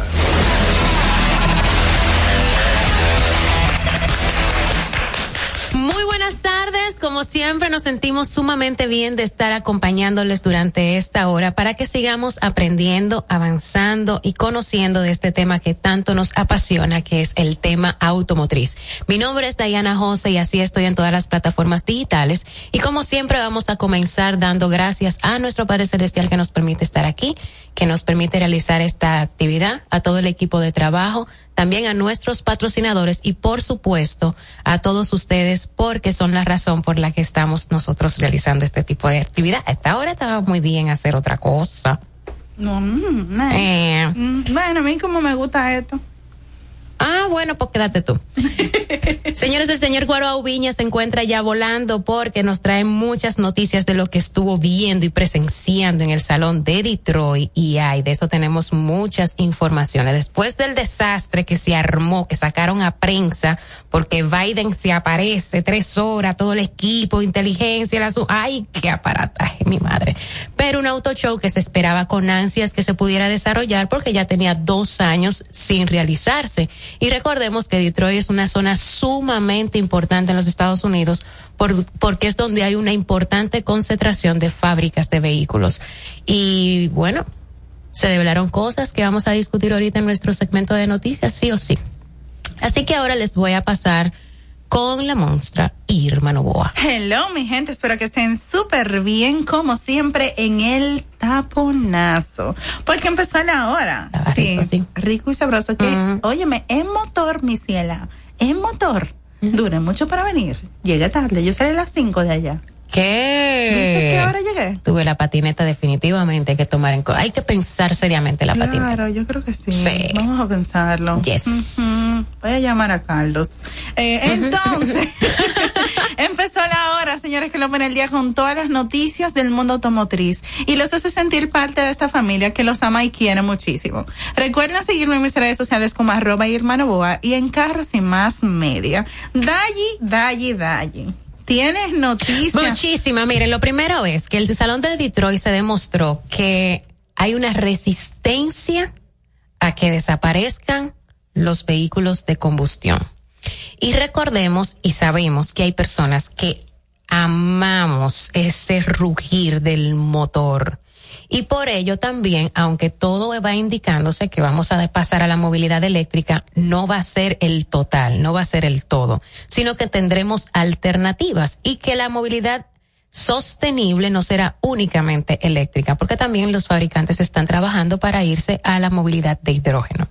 Pero eh, muchos, algunos de los lanzamientos que se hicieron fueron de vehículos de combustión y de hecho anoche estaba nuestro querido Al Vázquez y en la presentación mundial del nuevo Mustang. Oh my God. Y sí, eh, hay, se ha dicho muchísimas cosas, eh, sobre este lanzamiento porque hubo una, un rediseño precisamente del modelo. Ya él tenía eh, muchísimos años como con una con la misma forma. Sin embargo, hicieron en este lanzamiento tres versiones. Un V8, ay, ay, ay, ay, ay, ay, ay, cuando toque escuchar ese motor. Pero un V8 de 5 litros que genera 500 caballos de potencia. Eso es una, no, eso tiene que ser la verdadera bestia. Eh, ese es uno de, la- de los tres modelos que presentaron del nuevo Mustang al que le llaman Dark Horse, el caballo negro. Caballo negro. Yes, bebé. Pero qué nombre más lindo. Y este nuevo Mustang eh, que en 21 años cuenta con un sofisticado pero funcional estilo integrando estas motorizaciones ahora el V8 de 5 litros que de verdad fue el que más llamó la atención pero lo que se vieron en los comentarios en las redes sociales posterior a que se mostró la forma el diseño eh, sus curvas es que parece que los laterales tienen un ligero parecido al Camaro. Parece. pareciera, como yo no lo vi de cerca, hay que ver qué dicen los demás, pero que las personas que nos escuchan, que aman la marca, que son puristas, nos digan, eh, pueden hacerlo por las redes sociales, lo pueden hacer también en nuestra comunidad o en la familia de Carros y Más en WhatsApp o también llamando aquí al 809-683-9999. Irma, ¿tienes noticias? Señores, dos marcas súper importantes de autos van a dejar de fabricar vehículos con caja de cambios manual, que son. Volkswagen y Mercedes-Benz. Debido al auge del mercado eh, de los vehículos eléctricos, las cajas de cambio de transmisión manual están quedando obsoletas, por lo cual la marca Volkswagen y Mercedes-Benz están dejando de fabricar esos automóviles con este tipo de sistema. En Estados Unidos los autos, los autos estándares tienen poca demanda. Tanto que entre en el 2000, entre el 2012 y el 2015 se redujo la compra de en un 22% de este tipo de vehículos, que es un número bastante significativo. La firma alemana empezará el cambio en 2023 para terminarlo en el 2030. Empezará con los modelos Tiguan, Golf y Passat que únicamente contarán con transmisiones automáticas. Lo harán en, para sus mercados en Europa, Estados Unidos y China. Así que la transmisión automática va a desaparecer. Pero ya dijiste que es para esos mercados, Sí, para, Europa. Estados, Estados Unidos, y China. Pero, pero, Porque hay muchos países en Sudamérica que, si no es manual, En Colombia es súper necesario por Sí. esa- todas esas lomas imagínate pendientes. tú. Sí, no, como- no dura la transmisión. Bye bye, Charlie, CBT. y tú allí tienes otra noticia. Por supuesto que sí. Nosotros, eh, que tenemos tanta cercanía y en cierta forma similitud con Puerto Rico, nos sorprendimos el año pasado cuando se hizo la actividad de vehículos eléctricos, la conferencia, de que ellos tenían necesidades importantes en, de recibir apoyo en infraestructura para la carga de vehículos eléctricos. Pues una de las noticias eh, buenísimas que se dieron ayer precisamente en el Salón de Detroit es que se aprobó, el presidente Joe Biden aprobó y lo comunicó ahí, apoyo para la infraestructura de cargadores eléctricos en Puerto Rico. Wow, qué bien. Eso está súper bien porque ellos estaban esperando que por Súper fin necesario para esa isla. Claro, además de que ellos eh, habían crecido muchísimo en la importación de los vehículos eléctricos. De hecho, allá tienen y tienen incluso la representación de Tesla. Y cuando aquí ocurre una, una situación con ese con esa marca, de aquí se lo llevan para allá para que puedan resolverle. Entonces, que ahora ya se pueda contar con el apoyo económico para cargadores eléctricos allá, eso le da un gran paso a ellos para que también puedan seguir avanzando y progresar, porque eso era lo que los tenía eh, un poquito poquito, detenido, claro. un poco detenidos. No tanto porque son muy No tanto, porque yo le han dado durísimo a eso. O eh, sea, bastante. Y además de que como Puerto Rico, quieran reconocerlo o no, es como una cierta dependencia también de los Estados Unidos, se estaban beneficiando de una manera impresionante de todo lo que, todos los incentivos que ofrece Estados Unidos para ir a la movilidad eléctrica. Y recordemos que al ser una isla poco más pequeña que nosotros, el asunto del recorrido y de cuánto te puede dar la autonomía de un vehículo, imagínate tú, serían con la muela de atrás. Eso, es impresionante. Pero qué bueno que finalmente se libera eh, el que puedan recibir este apoyo económico para la infraestructura de cargadores eléctricos en Puerto Rico. Qué chulo. Muy buena noticia. Yo quería hacer un comentario que no es, no, no es, bueno, es noticia, pero fue de ayer. El evento de ayer para mí fue muy chulo. Fue demasiado Aprendí bueno. cosas que, mm, o sea, que yo no pensaba que no sabía. Porque son cosas que te dicen, oh, es cierto. Fue muy bueno, bien, oye, muy bueno, muy bien organizado. Muchísimas personas que expusieron ahí, que tienen un calibre que yo me quedé, Dios santo. La colaboración de la gente de Sur me gustó muchísimo. Lo de, ay Dios mío, ¿cómo se llama lo de energía?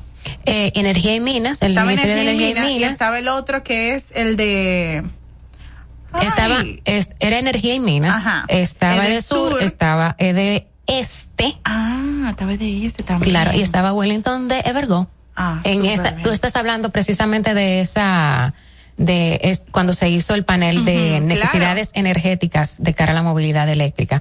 y una de las cosas que más, o sea, fue bien motivadora, fue de mucha emoción escuchar en ese panel es cómo desde ya se está trabajando en la planificación, no a cinco, sino a 15 años, para que nuestro país esté preparado para eh, irnos y seguir avanzando hacia la movilidad eléctrica. Y algo que se resaltó, y de verdad es algo que los dominicanos podemos decir a boca llena, es el posicionamiento que tiene la República Dominicana ante la región en movilidad sostenible y que la mayor red por kilómetros de cargadores eléctricos, tanto tipo 2 como tipo 3, lo tenemos nosotros. Y eso va a seguir aumentando porque, aunque la carga máxima que hay aquí creo que es de 200, 250 kilowatts, Ujú. va a aumentar a que eso pueda ser mucho mayor, porque a medida que van dándose nuevos vehículos y la propuesta y de, la de la tecnología, potencia que va a permitir que pongamos cargadores con más potencia. Con más potencia. Que no le van a cobrar potencia, sino que le van a cobrar nada más la energía. la energía. Ay, muchachos. Eso fue emocionante. No, muy Vamos a emocionante. tomar esta llamadita. Adelante. Buenas tardes.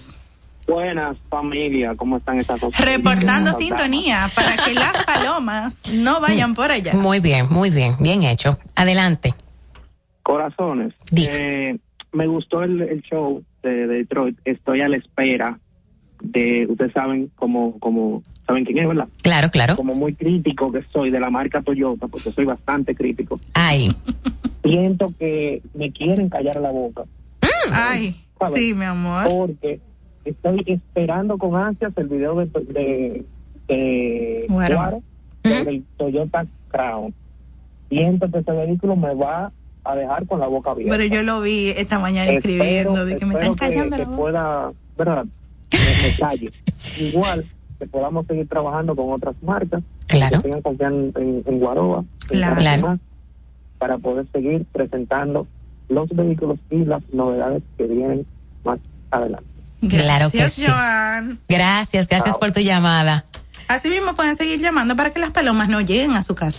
Eh, sí, porque tenían como una distorsión, un asunto ahí, no sé qué es lo que está pasando con, con la guía, pero, eh, conchale, nos estamos viendo afectados gente hasta que trabajamos con él, así no se No, puede. no se puede, no se puede. Así no se puede. Pero es de maldad, yo creo.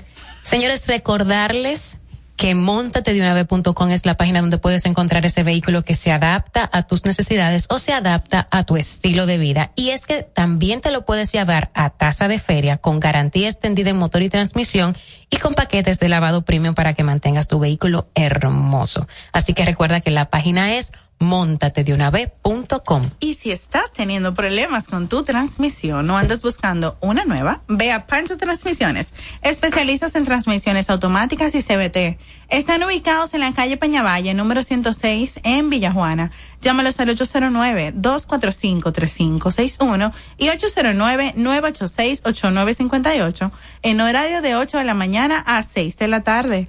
Síguelos en las redes sociales como arroba Pancho Transmisiones 2019. Lubricantes Repsol, lubricantes formulados con la más avanzada tecnología para motores, conductores y operarios más exigentes. Lubricantes de fabricación europea. Síguelos en las redes sociales como arroba tarrauto rd, arroba tarrauto rd, Repsol, simplemente lo mejor. Estás escuchando Carros y Más con Guaroa Villas. En los últimos 60 años hemos logrado increíbles resultados, fruto de la gran suma de acciones y esfuerzo de un excelente equipo. Más que hablar de lo que ya pasó, queremos hablar de lo que viene. Estamos enfocados en desarrollar el futuro, creando un nuevo punto de partida en el que las pequeñas acciones lleven a grandes cambios y las grandes ideas a mejores resultados, con miras hacia una evolución constante y la pasión que nos seguirá llevando por nuevos caminos. El futuro es la energía de nuestra pasión. Delta Comercial, la garantía de tu inversión. Si tu vehículo es marca Hyundai, Mitsubishi o Kia, tus repuestos están en la Casa del Colt. Con el inventario más completo del país, ventas al por mayor y al detalle. Estamos ubicados en el ensanche La Fe, en Villas Agrícolas, con el teléfono 809-684-1243. Recuerda, si tu vehículo es Hyundai, Mitsubishi o Kia, ve a lo seguro, ve a los especialistas, ve a la Casa del Colt.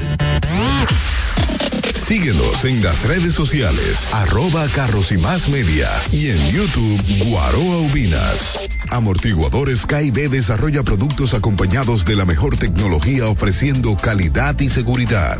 KIB utiliza un amortiguador específico para cada tipo de vehículo. KIB es el proveedor de equipo original más grande del mundo. Uno de cada cinco vehículos viene de fábrica con amortiguadores KIB.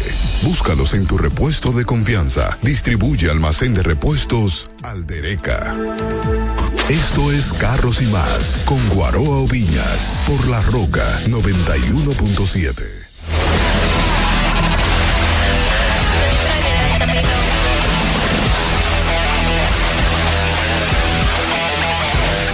Señores, estamos de vuelta aquí en Carros y Más Radio y ahora tenemos la oportunidad, así que chan, chan, chan, chan, atención.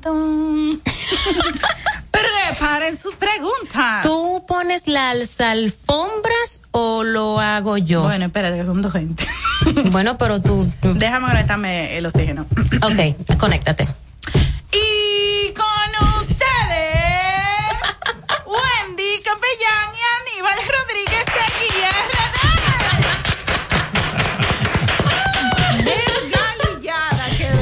No, vamos a tener que buscar ahora miel con limón para la niña. Cuánta energía, cuánta energía. Sí, señores, aquí tenemos con nosotros al presidente de la Junta Directiva y la directora ejecutiva de Guía RD, que hace un par de semanas se presentó y se hizo el lanzamiento de esta nueva asociación, que es una organización sin fines de lucro, y vamos a arrancar por saber qué es Guía RD.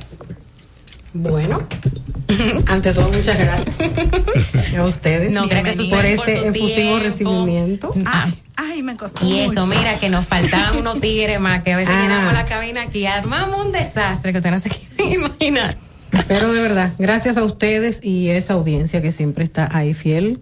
Y bueno, hoy por la bienvenida que nos han dado a mí, a don Aníbal Rodríguez.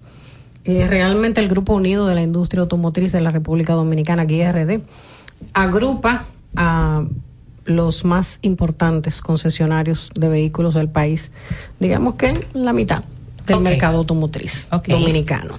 Eh, estamos hablando de empresas que han tenido un, digamos que una visión y se han conformado con un objetivo en un grupo en esta organización no gubernamental con el fin de estrechar lazos de cooperación entre ellas como asociadas y con las entidades del sector gubernamental y otras entidades del sector privado, eh, todas vinculadas al sector automotriz, en aras de, digamos, de gestionar eh, varias cosas, entre ellas revisar la legislación eh, relativa al sector automotriz, ver en qué medida se puede actualizar y digamos que traerla un poco a lo que es la dinámica de lo cómo se ha modernizado la industria, actualizarnos para estandarizar, para que la República Dominicana pueda un poquito ponerse al nivel de los estándares internacionales de las grandes, de los grandes fabricantes y que así más o menos podamos eh, dar un paso más un paso más adelante de la situación en la que estamos. Eh, realmente lo que queremos es que nos pongamos eh, acorde a todas las normativas técnicas eh, con que la industria se está moviendo. Y así hay que hacer, actualizar nuestra legislación en materia, digamos, con la ley 6317 de de movilidad, tránsito, movilidad y transporte terrestre y otras más relacionadas que en cómo se regula la ley de proconsumidor y todo lo relativo a la importación de vehículos en el país. ¿Desde hace cuánto tiempo no se revisan estas normativas y eh, y por es, y por qué entonces el interés de que se haga en este momento? Bueno, realmente los consumidores están perdiendo, digamos, mucha protección porque, por ejemplo, la ley 6317 eh, no ha tenido, todavía no se, han, no se han actualizado y algunos reglamentos están en proceso de redacción. Hay algunos que están redactados pero tienen que socializarse y la misma, por ejemplo, en estos momentos la Dirección General de Impuestos Internos tiene eh, puso en vistas públicas el año pasado el reglamento de registro nacional de vehículos de motor ese reglamento duró un año y pico, eh, digamos que revisando la cantidad de propuestas que se llevaron tanto a la Consultoría Jurídica del Poder Ejecutivo como a la DGI. Hoy la DGI, después de haber revisado y, y haber incorporado, digamos que algunas observaciones, lo pone de nuevo eh, a disposición del consumidor. Hay muchas cosas que hay que revisar. Por ejemplo, tenemos la ley 6400 de medio ambiente, hay un reglamento que tiene la ley para eh, regular la emisión de fuentes de, de, contaminantes provenientes de fuentes móviles y eso implica que en cada puerto del país debe haber una comisión técnica que inspeccione la calidad de las emisiones de los gases que emiten los vehículos que entran a República Dominicana. Eso está en la ley 6400. Pero no, se está, no se está ejecutando. Hay muchas cosas que no se están implementando y ahora con las nuevas autoridades del Intran, una persona que tiene una visión mucho más amplia sobre qué hay que hacer. Esperamos que haya una mayor colaboración y en eso estamos ahora mismo agendando todos los temas con los que vamos a trabajar con el Intran.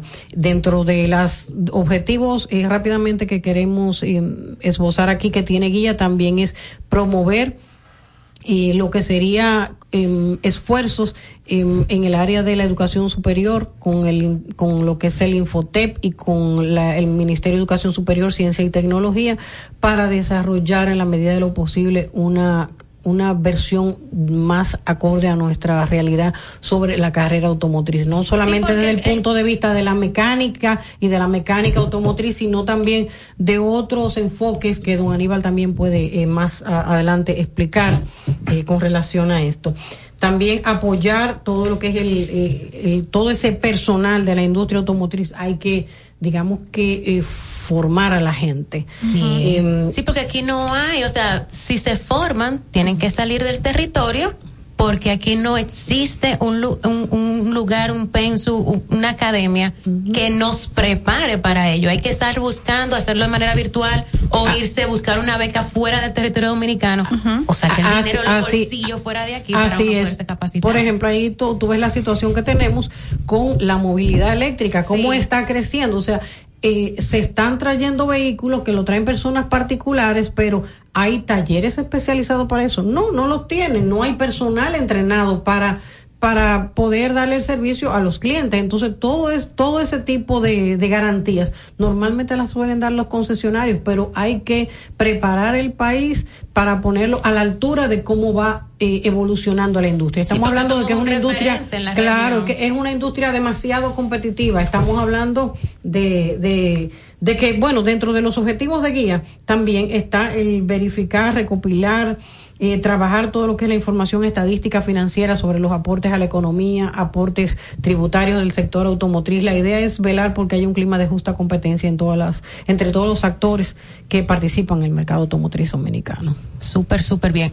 Eh, estaba comentando que usted podría, señora Aníbal, abundarnos un poquito acerca de esa necesidad que tenemos en el mercado dominicano de que nos preparemos, de que exista esa formación académica para todos los que estamos involucrados de una forma u otra en el sector automotriz. Así es. Bueno, antes que todo, Diana, Irma y el equipo de Carros y más, gracias por la oportunidad que nos dan en la tarde de hoy de conversar un poquito de este proyecto. Y quiero hacer un, una pequeña introducción conectando con lo que estamos hablando. Guía, Guía RD, que es el Grupo Unido de la Industria Automotriz de República Dominicana, eh, viene a llenar un espacio de oportunidades que vimos en el mercado. Eh, hemos tocado alguna, pero hay un tema de legislación, hay un tema de protección de los derechos del consumidor, un tema de justa competencia, eh, y aunque hay un marco regulatorio normativo, diga, escaso en el país, eh, el interés nuestro es que se cumplan las leyes y vamos a estar abogando por el cumplimiento de las leyes. Dentro de los demás aportes que, como mencionaba Wendy, estaremos trabajando, que hemos visto también ese espacio de, de oportunidad en crear formación alrededor del tema automotriz. Eh, no sé, pero mucha gente cuando hablamos de automotriz lo relaciona con transporte. Yo no entiendo por qué cuando y, y es son más dos allá cosas de- diferentes. Transporte tiene que ver con la movilidad, con, con la organización ¿verdad? De, de la- del movimiento. Automotriz es la industria que crea eh, esos vehículos y a nivel mundial existen muchas normativas. Es una industria altísimamente regulada, normada eh, por temas de principalmente protección del medio ambiente eh, y luego la parte de seguridad. Yo creo que es el elemento más mm, que más persigue eh, los gobiernos en términos eh, internacionales. Pues en Dominicana sí tenemos algunas legislaciones y como mencionaba Wendy vamos a estar trabajando la defensa de esto. Ahora específicamente en la parte de formación que fue donde dejamos la pregunta abierta, nosotros hemos visto qué pasa en lugares como México, Colombia, los Estados Unidos, eh, con relación al tema de la industria automotriz. Son países con unos niveles más avanzados, existe una industria local de fabricación, de ensamblaje y comercialización. En Dominicana solamente tenemos la parte de comercialización, pero hay muchas carreras de la industria que realmente nosotros tenemos pocas oportunidades localmente. A lo mejor hay un poquito más de oferta en lo que es la parte técnica mecánica, o sea, sí hay algunas instituciones colaborando y formando eh, muchos recursos, pero en la parte ya digamos un poquito más especializada, el marketing automotriz es un marketing especializado, o sea, no es lo mismo hacer marketing para una, un- una bebida, un, un alimento, que para hacer marketing para un vehículo, para y, y el comercio internacional, o sea, el, el- tema automotriz tiene una cantidad de, de especializaciones que el, el interés nuestro como guía es colaborar, crear un pensum. Hemos estado viendo el Instituto Técnico de Monterrey en México, eh, otras instituciones más en México, en lo que estamos tocando base y localmente ya hemos abierto un espacio de conversación para ver, eh, hay dos universidades que, las que tenemos identificadas, eh, muy orientadas a este tema y espero que traerle buena noticia pronto de cómo vamos avanzando, eh, porque sé que hay mucha gente interesada en el tema, lo que no encuentra cómo, dónde, pero bueno, Guía estará aportando un poquito para crear esos espacios. Eso está maravilloso. ¿Cuáles son los concesionarios que forman parte de Guía? Nosotros, eh, a- guía, eh, digamos, nosotros reunimos a nivel de importaciones de vehículos nuevos, un poquito cerca del 50% de lo que se importa de vehículos nuevos en República Dominicana. Y digamos que los más destacados tenemos a Santo Domingo Motors, eh, a Viamar y, y Magna Motors. A lo mejor son los más destacados. También forma parte Equimax, eh, Eco Motors, son parte de, de- del Grupo. Eh, ¿Por qué razón deciden ese grupo de concesionarios dividirse de Acofaba? Mira, yo creo que la pluralidad suma. Claro, por no- supuesto. No es un tema de competir, es un tema de colaborar Ok. con visiones diferentes, pero con objetivos comunes. No solamente te lo digo con Acofabe, también hemos estado reunidos con Anadive, con la Asociación Nacional de Distribuidores de Vehículos, y, y- hemos estado identificando muchas oportunidades en favor de organizar el tema automotriz. Hay mucho desorden alrededor de esto. Eh, hablemos un poquito de vehículos nuevos. Los vehículos nuevos llegan al país, por un lado, de la mano de los concesionarios, que en la mayoría somos representantes de fabricantes. Y hay algunos importadores independientes que también traen carros nuevos. Cuando tú compras un vehículo nuevo en un concesionario, tienes cierto respaldo que te da esa inversión. de la fábrica, de la garantía, la pre- preparación y la certificación inclusive de sus de sus talleres y de las personas que están involucradas para que esté protegido el que hace esta inversión en un vehículo de cero kilómetros. Diana está clarísima. Y, y recuerda que un vehículo generalmente es la segunda inversión más importante que hace un ser humano luego de su vivienda. Así es. Entonces, eh, Y quizás antes de la vivienda. No, aquí este país es primero que la casa, mi amor. Primero uno se monta bien montado y después vamos a ver cómo aparecen los cuartos de la casa. Eso es aquí. Sí, sí, ayer estaba yo compartiendo con alguien y me hablaba de, de, de estos muchachos que del deporte, de los peloteros, que cuando cobran su primeros cheques, antes de comprar la casa, ya compran un carro que sale. ¿Y cómo es que lucimos que los cuartos están llegando? No es llevando a la gente para la casa, es llevándole el carro al frente a todo Entonces, bueno, nosotros en, en, la parte de concesionario estamos muy enfocados en, en brindar los mayores niveles de respaldo eh, con técnicos certificados, las piezas, la garantía, hay un tema de industria que se llama, y no sé si ustedes lo manejan, que son los recall o las campañas. Claro. Estas son mejoras que en el tiempo se hacen, los fabricantes identifican algunas mejoras. Así como en el celular uno hace la actualización del software, en los carros pasa igual. Se, se, entienden que hay mejoras y bueno, en el tiempo, a través mejoras, de los concesionarios. Fallas, cosas, Correcto. Se, se, hacen por muchos tipos de cosas. Exacto. Y, y, la misión de esto es darle más seguridad al consumidor. O sea, uh -huh. un producto más seguro, más eficiente. Uh -huh. Sobre ese punto, la misma pandemia nos llevó a tener situaciones en el que eh, todo el sistema de, de, tener los componentes o los equipos que se necesitaban para completar eh, un vehículo al 100% y llevarlo a la, a la venta, y que lleguen a los concesionarios, no se diera esa uh -huh. cadena de distribución de la forma correcta. Y eh, muchos fabricantes tomaron la decisión de, bueno, vamos a empezar a liberar productos aunque luego, cuando tengamos todo para completarlo, llamemos a recall. Uh -huh. En el caso de lo que ustedes están viendo que se ha estado comportando eh, la industria y República Dominicana, que quizás por el volumen de vehículos que se importan aquí, se traen aquí, no les sea de mucha importancia a muchos fabricantes. Pero nosotros hemos notado que nosotros somos un mercado muy especial porque hasta marcas le cambian el nombre a un modelo para que pueda entrar a Dominicana. No, sí, es una cosa impresionante lo que tenemos los dominicanos. Señor, esto no está escrito. nombre era feo, Dalle. ¿Qué se, eh, bueno, eh, nada más no fue con ese, han pasado con otros productos. El asunto es cómo ustedes han estado o han podido manejar esa situación eh, por lo pronto ¿Sí? y cómo ven que se va a poder resolver eso, porque hasta hay rumores uh -huh. de que esa solución no va a ser en el 2023. Sí yo punto, quería que yo uy, creía que sí. interesantísimo. Cómo entonces ustedes prevén han primero han estado manejando esa situación y prevén manejarla en los próximos dos tres años a lo mejor bueno hay varias cosas que podemos conversar. Podemos hablar de lo que es el, el tema de la producción automotriz a nivel mundial y la demanda que han tenido los vehículos y cómo eso ha afectado eh, algunos temas como pandemia luego post pandemia semiconductores, son una cantidad de, de, elementos que han influido en que la producción mundial, y para darte referencia, en el año 2019 se produjeron aproximadamente unos 92 millones de vehículos, digamos pre-pandemia, ¿verdad?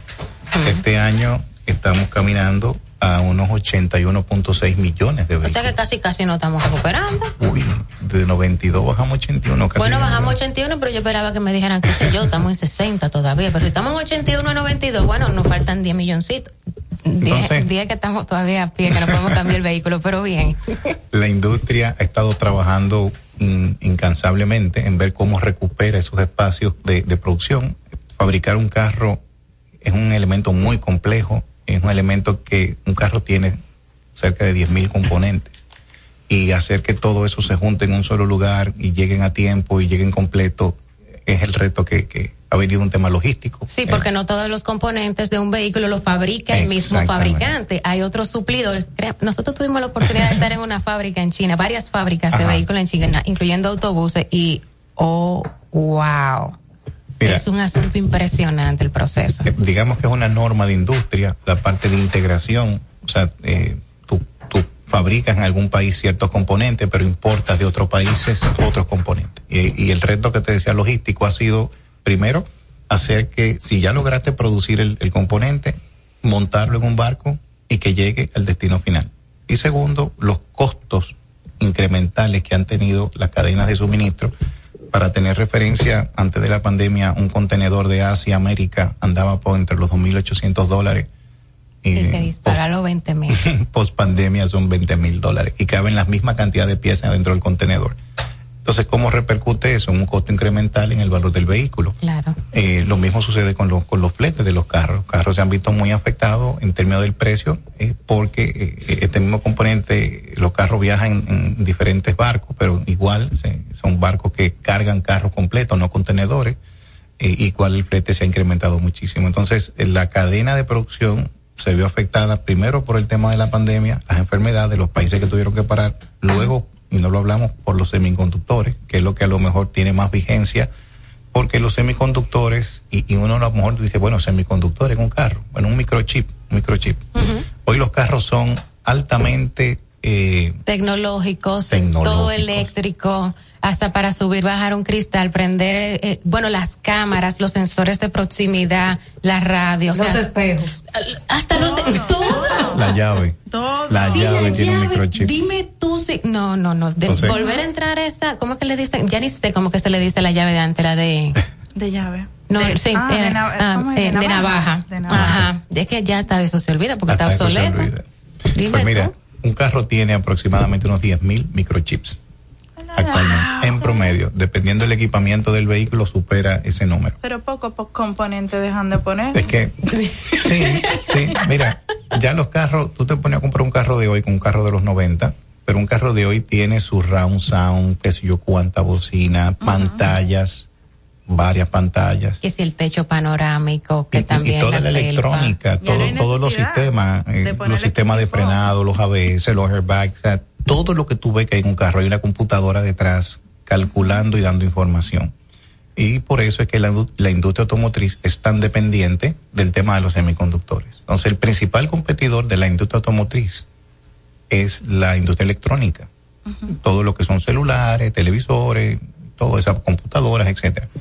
Y esa industria obviamente es el cliente más grande en los semiconductores. Entonces cuando viene esta crisis, esa industria eh, no para, al contrario, se incrementa porque al irnos remotos, todos, no puedes seguir trabajando en tu casa, hay que comprar un computador, una tablet, en los colegios cerraron, los muchachos están en la casa, una tablet, un computador, luego los juegos electrónicos, todo el mundo trancado, maná que hacer. Yo no encontraba Ya tú control sabes. de PlayStation. Ya sabes, Yo- entonces yo, compré parche y estaban en especial.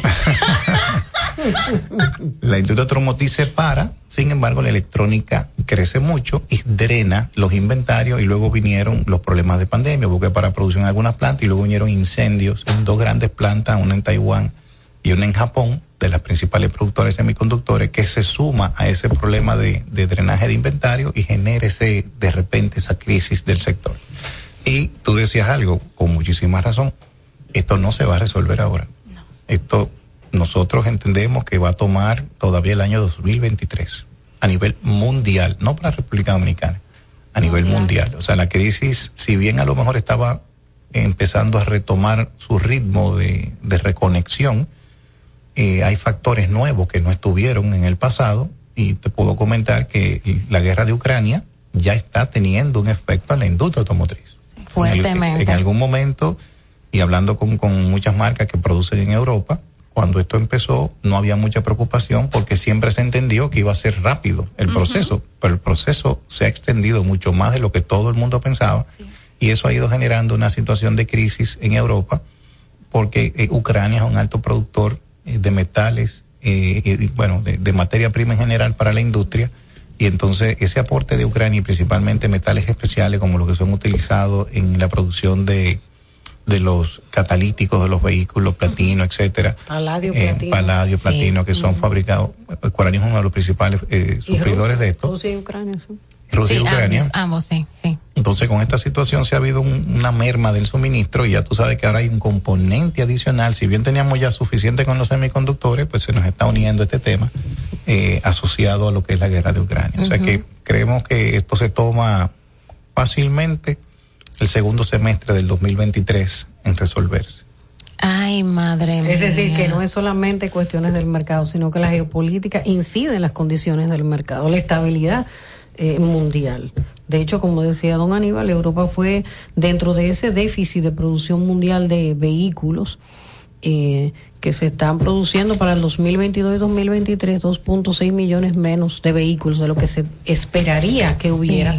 El continente más golpeado fue precisamente Europa, con 1.7 millones menos. Wow. Un millón menos precisamente por un problema de demanda de los países que están en conflicto con la guerra entre Rusia y Ucrania. Entonces, eh, ya tú sabes que hay variables exógenas que también están incidiendo en la situación del mercado. Ok, yo tengo una preguntita. Adicional a este desafío mundial que tenemos en nuestra localidad, ¿cuáles son esos desafíos que ustedes ven que tenemos?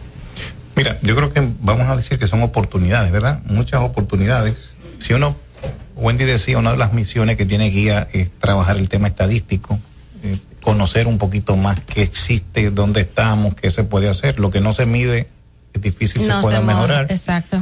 Entonces, hay muchísimas oportunidades en el tema estadístico. Nosotros dependemos altamente de la Dirección General de Aduanas para conocer lo que está entrando al país y también dependemos de la Dirección General de Impuestos Internos para saber lo que se registra en el parque vehicular.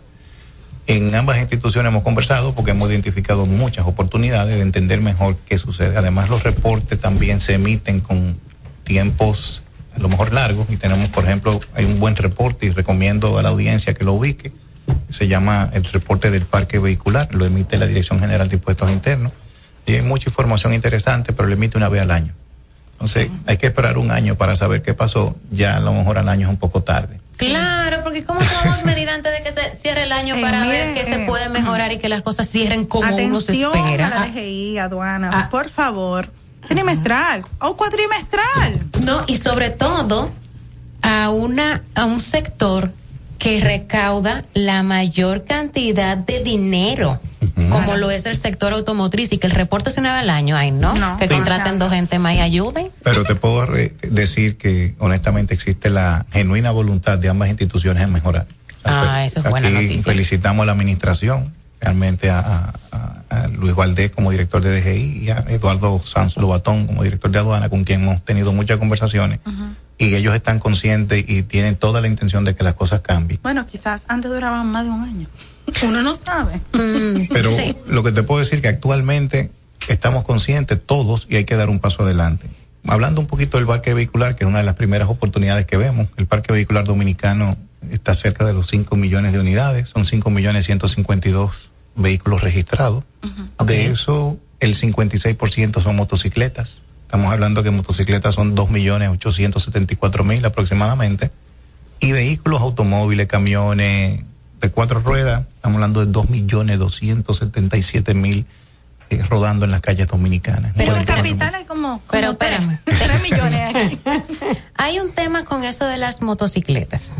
Yo tengo que, bueno, el 56% son motocicletas, pero las que están calculadas ahí son las que ya llegan armadas o no. Esas son las que tienen matrícula Las que tienen circulando. Sabe Dios lo otro. Las Exacto. Eso es un Esas son las que están en el registro nacional de vehículos de motor de la DGI. de la DGI. La Entonces, tenemos otra oportunidad Ah, con esa sabes. cantidad de motocicletas que llegan por pedacitos, que la arman aquí y entonces nadie sabe, nadie supo.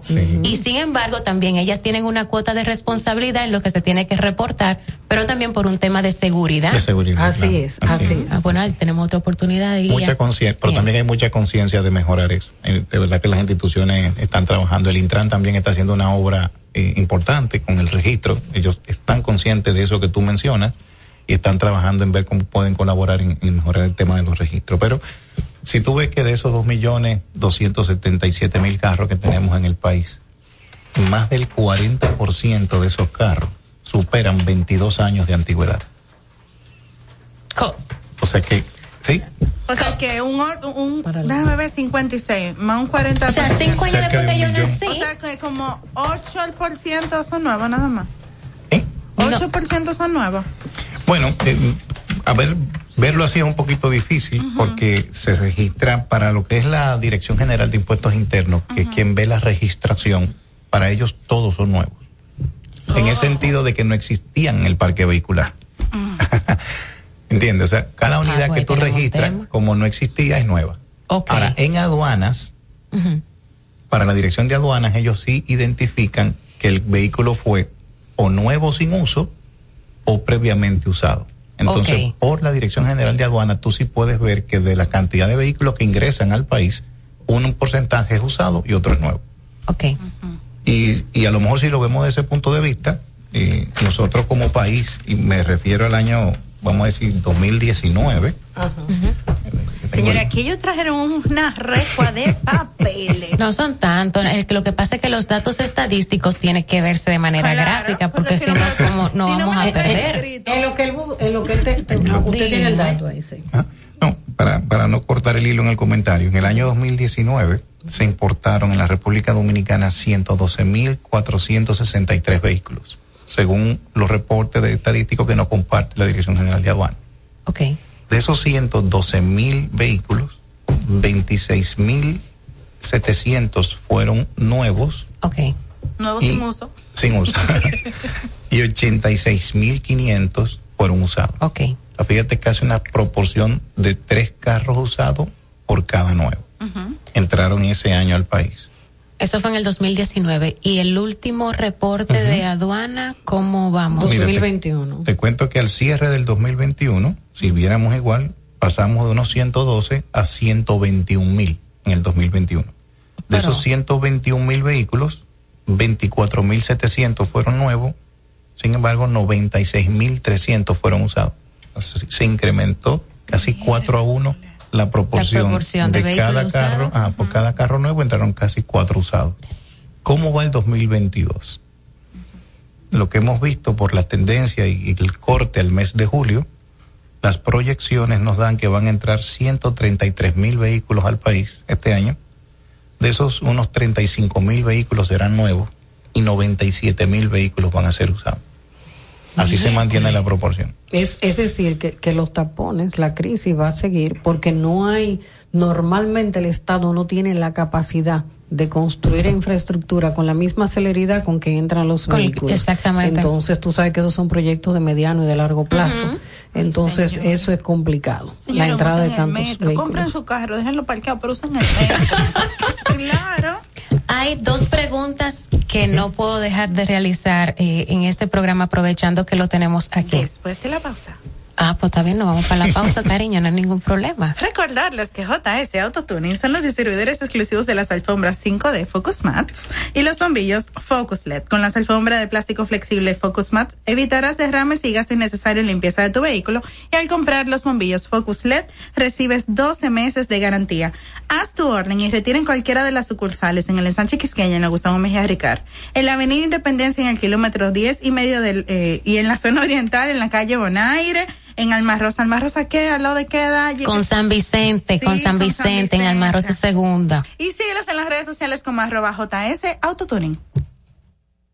Carros y más con Guaroa Villas. AW es Auto Warranty, la compañía de garantías de motor y transmisión con mejor respuesta y reputación en República Dominicana. A la hora de adquirir tu vehículo de combustión, usado, híbrido o eléctrico, asegúrate que tenga la garantía de AW. No te dejes engañar. AW es la garantía de tu inversión en tu vehículo. AW, manos expertas, arroba Auto Warranty RD. Síguenos en las redes sociales, arroba carros y más media y en YouTube Guaroa Ubinas. Si tu vehículo es marca Hyundai, Mitsubishi o Kia, tus repuestos están en la Casa del Colt. Con el inventario más completo del país, ventas al por mayor y al detalle. Estamos ubicados en el ensanche La Fe, en Villas Agrícolas, con el teléfono 809-684-1243. Recuerda, si tu vehículo es Hyundai, Mitsubishi o Kia, ve a lo seguro, ve a los especialistas, ve a la Casa del Colt. En Móntate de una vez estamos felices de ayudarte a encontrar el vehículo que tanto deseas. Entra ya a montatedeunavez.com y aprovecha la garantía extendida de motor y transmisión de Auto Warranty para la tranquilidad de tu inversión. Entra ya a montatedeunavez.com. Darío Autopaint, representantes exclusivos de las marcas PPG Paints y Malco Products con sucursales en Santo Domingo, La Romana y Punta Cana para la terminación, acabados y tratamientos de todo tipo de superficies, automotrices, náuticos y estructurales. Darío Autopaint, los expertos en pinturas. Llámalos al teléfono 809-541-9112, 809-541-9112 y síguelos en sus redes sociales como arroba Darío Autopaint. Conducir con seguridad es importante. 3-5, calidad hecha suspensión. Si la dirección y la suspensión de tu vehículo no funciona correctamente, es importante el reemplazo de sus piezas. Elige 3-5 para la protección garantizada. 3-5, búscalo en tu repuesto de confianza. Distribuye Almacén de Repuestos Aldereca. Esto es Carros y más con Guaroa Oviñas por La Roca 91.7. Ok, Dayi, este es tu momento. Ah, sí, sí, sí. Yo, yo estaba. Ay, perdón, perdón. Que tengo dos preguntas, dos preguntas que no, no nos podemos ir sin que, a ver si me pueden responder. La primera es, ¿cómo se están haciendo dentro del sector con este asunto de que los bancos no están dándonos esas tasas tan atractivas cuando se están realizando las ferias para la adquisición de vehículos nuevos? Y eso como que choca, frena un poquito la toma de decisión. En el mundo entero, eh, la teoría económica lo que manda es que en un- cuando en un país se da un proceso inflacionario, las autoridades monetarias, que su equivalente es el Banco Central, para decirlo de manera clara, su objetivo es mantener la estabilidad de precios y en un proceso inflacionario se sube la tasa de interés como una medida de controlar y de reducir la demanda agregada. La demanda agregada es la demanda de bienes y servicios que hacen los ciudadanos de los bienes de consumo en la economía. Entonces, una forma de frenar esa demanda es aumentando las tasas de interés para que tú no tengas que usar, para que tú no tengas tanto incentivo de usar la tarjeta de crédito ni de tomar préstamos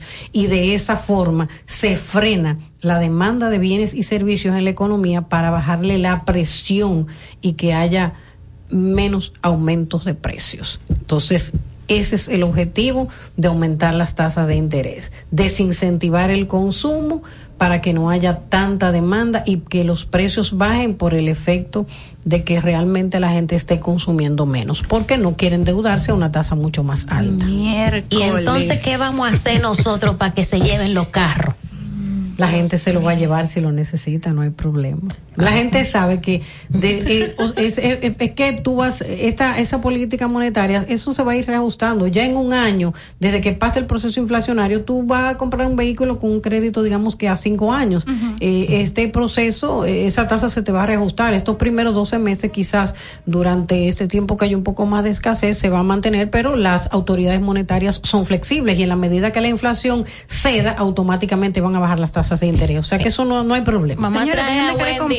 oh, vamos a traer a Wendy otro día para que nada más hablemos de economía, Claro. porque así pero yo estoy, bonito. Yo, yo me sentí oh, como ofuscada. yo estoy mareada un poquito. No, pero ya yo lo entendí muy bien. Si tú quieres, yo te No, lo yo- explico. no, lo Ah, entendí. Ah, ok. Quieta. Fantástico.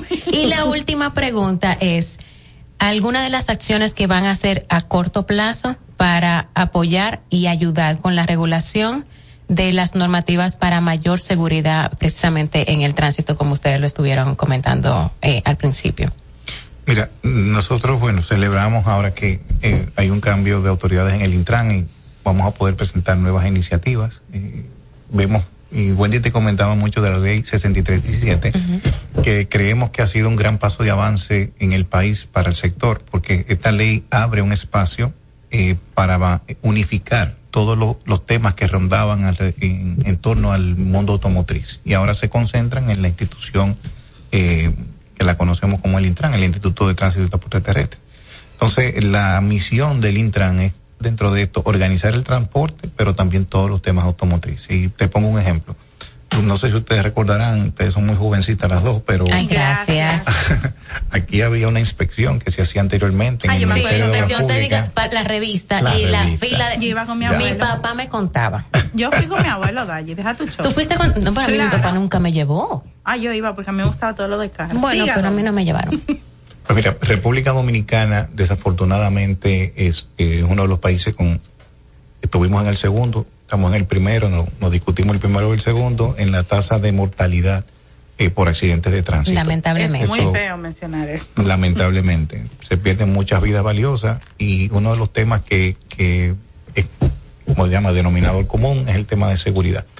Y mucho de esto es vehículos que no están eh, en las óptimas condiciones para circular en las vías y lamentablemente se generan accidentes.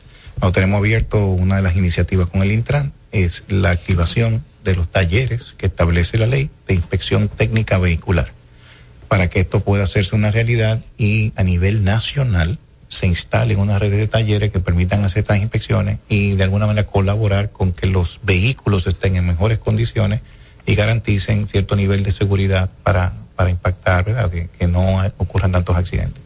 Sí, aquí también hay un tema que vamos a trabajar la parte de educación vial. Nosotros tenemos una agenda paralelo porque no solamente el problema es la cantidad de carros, es que nos cuesta a veces cumplir las leyes, nos cuesta, entonces hay una campaña también unas iniciativas que vamos a estar llevando a cabo de educación vial para colaborar en mejorar eh, respeto a la ley.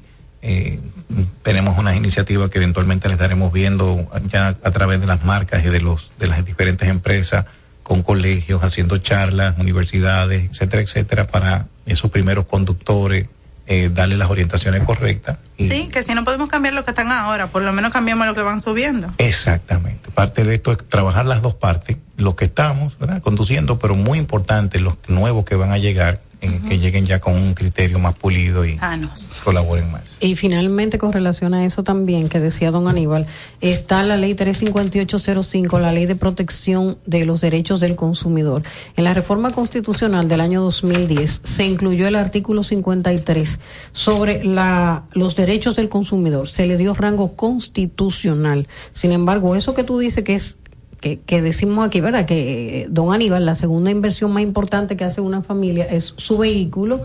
Eh, la gente invierte eh, cuando yo hablo de un millón setecientos, quinientos mil pesos, estoy hablando de gente de poder adquisitivo no alto, ¿verdad? Claro. Sin embargo, hay mucha gente que está comprando vehículos en condiciones que no le ofrece seguridad a su familia. Guía RD va a impulsar y va a motorizar todas las iniciativas que sean necesarias ante las instituciones gubernamentales para que en lo adelante se respeten los derechos del consumidor porque se están violando flagrantemente. Esas son cuestiones que hay que tomar en consideración porque la gente se endeuda eh, para comprar un vehículo, pero lamentablemente hay muchos eh, que están entrando al mercado que no están en condiciones y realmente hay cuestiones que hay que orientar a la gente y hay que hacer que el Estado tome las iniciativas de lugar para proteger los derechos de los consumidores.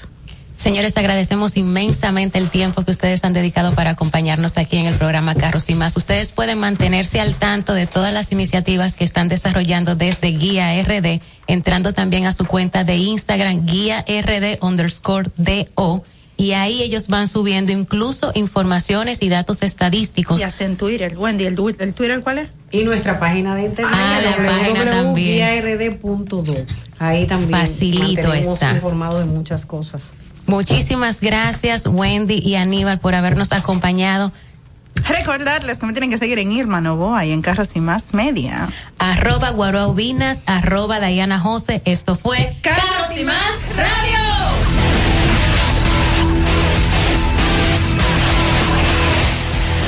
Los conceptos emitidos en el pasado programa son responsabilidad de su productor. La Roca 91.7 FM no se hace responsable.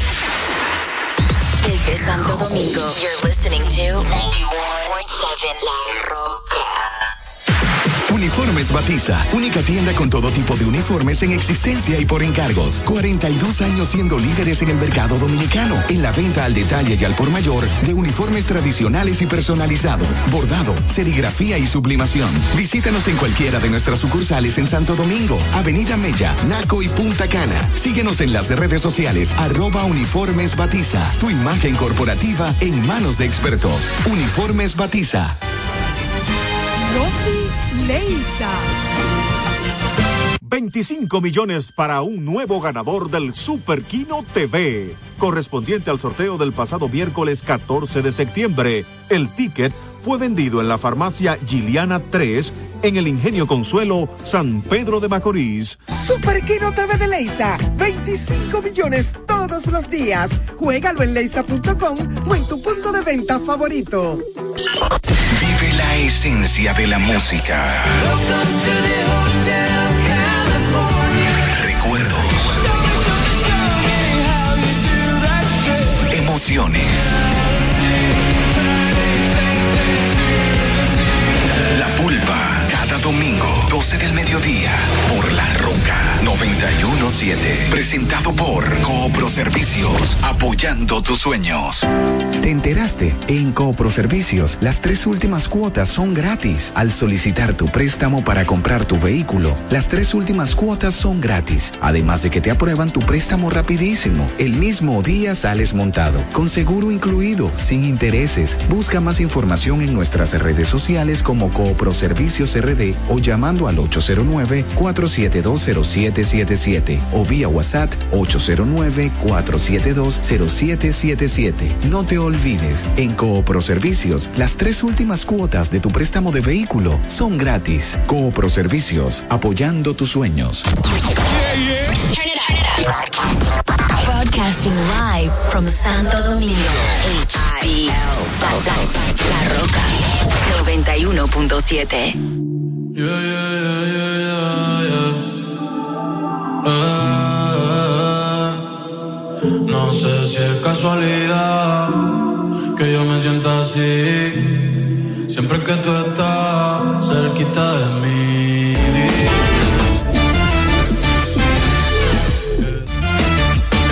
Es hora de informar de una manera diferente. Una revista actualizada que se preocupa por orientar de verdad a su gente. Más cerca, más cerca, más cerca, más cerca, más cerca, más cerca. A nivel carrosario, más cerca. A nivel carrosario, Marisol Mendoza y Hansel García, más cerca.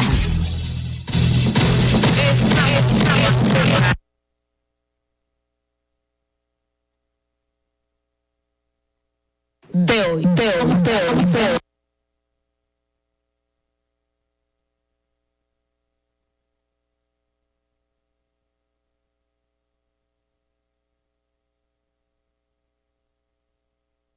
Redes sociales, nuestro canal y nuestra mm, casa matriz. Díganos, Vicente. Aquí, con dos Con dos micrófonos. en dos micrófonos, vivo. ¿Con qué, Vicente? Vivo y tirando para adelante. A pesar del sueño, el cansancio, el, el estropeamiento, los golpes de todo. Pero, pero Vicente, discúlpame. Vicente, dis- pero señor, ¿y qué, y qué revolución que ustedes tienen? Vicente, disculpa. ¿Qué revolución Vicente, qué revolución? Vicente, tú tienes. No, muchacho. Vicente, tú eres un bebé. Yo era un bebé de que ya. Mira, mira la curvita, estamos para abajo. Pero que tú eres un bebé, ¿qué es eso de que, que está cuando tú cansado, que está Cuando no? tú llegas a mi, de, a mi edad, hablamos. Pero, pero cualquiera cree que no supera con creces. Vicente es el Benjamín del equipo y todo lo demás. O sea, que no yo sé que yo estoy aquí por mi cara bonito, pero de todo. Hansel, intégrese Hansel. que él está por su cara bonita. Pero tú Vicente, muy creído. Cuénteme. Pero tú eres muy creído. Pero agáchese, yo, que entre, pero agáchese. Mira, Marisol. Mira. En la pro- eh, está por su profesionalidad. ¿Cómo fue? Eh, a nivel que profesionalidad, Marisol por su chispa, Hansel por su eh, por su simpatía y yo por mi cara bonita. Es que nosotros somos un team completo. Hola. Yo- Yo por mi versatilidad, arréglalo. Porque no solo de bonito se vive. Saludos, buenas noches. Bueno, mira, hay que reconocer que en este país muchos del cuento han tratado de vivir. No, y han vivido. Y han vivido. Lo que tu chacabana. Ah, gracias, gracias a tu orden. ¿La compraste? Me gusta la chaca. ¿O te la regalaron? No, la compré, la hice esa inversión. O, fuiste sí- a, a tres por uno, una cosa así. No, ah, originales a 300, no, tengo muchas ahí de originales a 300, la voy a ir desfilando. Mira, eh, entré y ya ustedes estaban al aire, cosa inusual en mí porque soy muy puntual, modestia aparte. Y, y de verdad se siente de afuera como la camaradería. Este programa se ha convertido como que es una tertulia, en una galería cualquiera. Sí. Ustedes supieran. Estamos debajo de la, de la mata de mango del Team Temblor. Pero hay que trabajar también. Ay, sí, hay que trabajar, así que les recordamos, les recordamos a ustedes que estamos en vivo a través de la Roca 91.7 FM y también a través de Teleciba HD del circuito Teleduarte y de Vega TV para Estados Unidos, Canadá y Puerto Rico TV Quisqueya. Así que con la cara bonita de Vicente, con la versatilidad de Hansel, con la chispa de Marisol, nos vamos y seguimos más cerca. Síguenos y comparte nuestro canal de YouTube a nivel carrosario Más Cerca RD. También en Facebook, en Twitter e Instagram somos Más Cerca RD.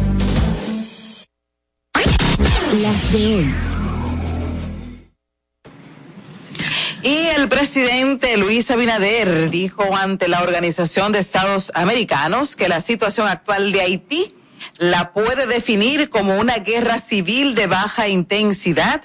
El presidente dominicano dijo que Haití no puede esperar más y que se debe actuar con responsabilidad y se debe actuar ahora. El presidente de la República está de gira eh, oficial por Estados Unidos. Dijo que Haití no puede esperar más y que se debe actuar con responsabilidad y se debe actuar ahora. El presidente de la República está de gira eh, oficial, actuar con responsabilidad y se debe actuar ahora. El presidente de la República está de gira eh, oficial ahora. El presidente de la República está de gira eh, oficial por esta de gira eh, oficial.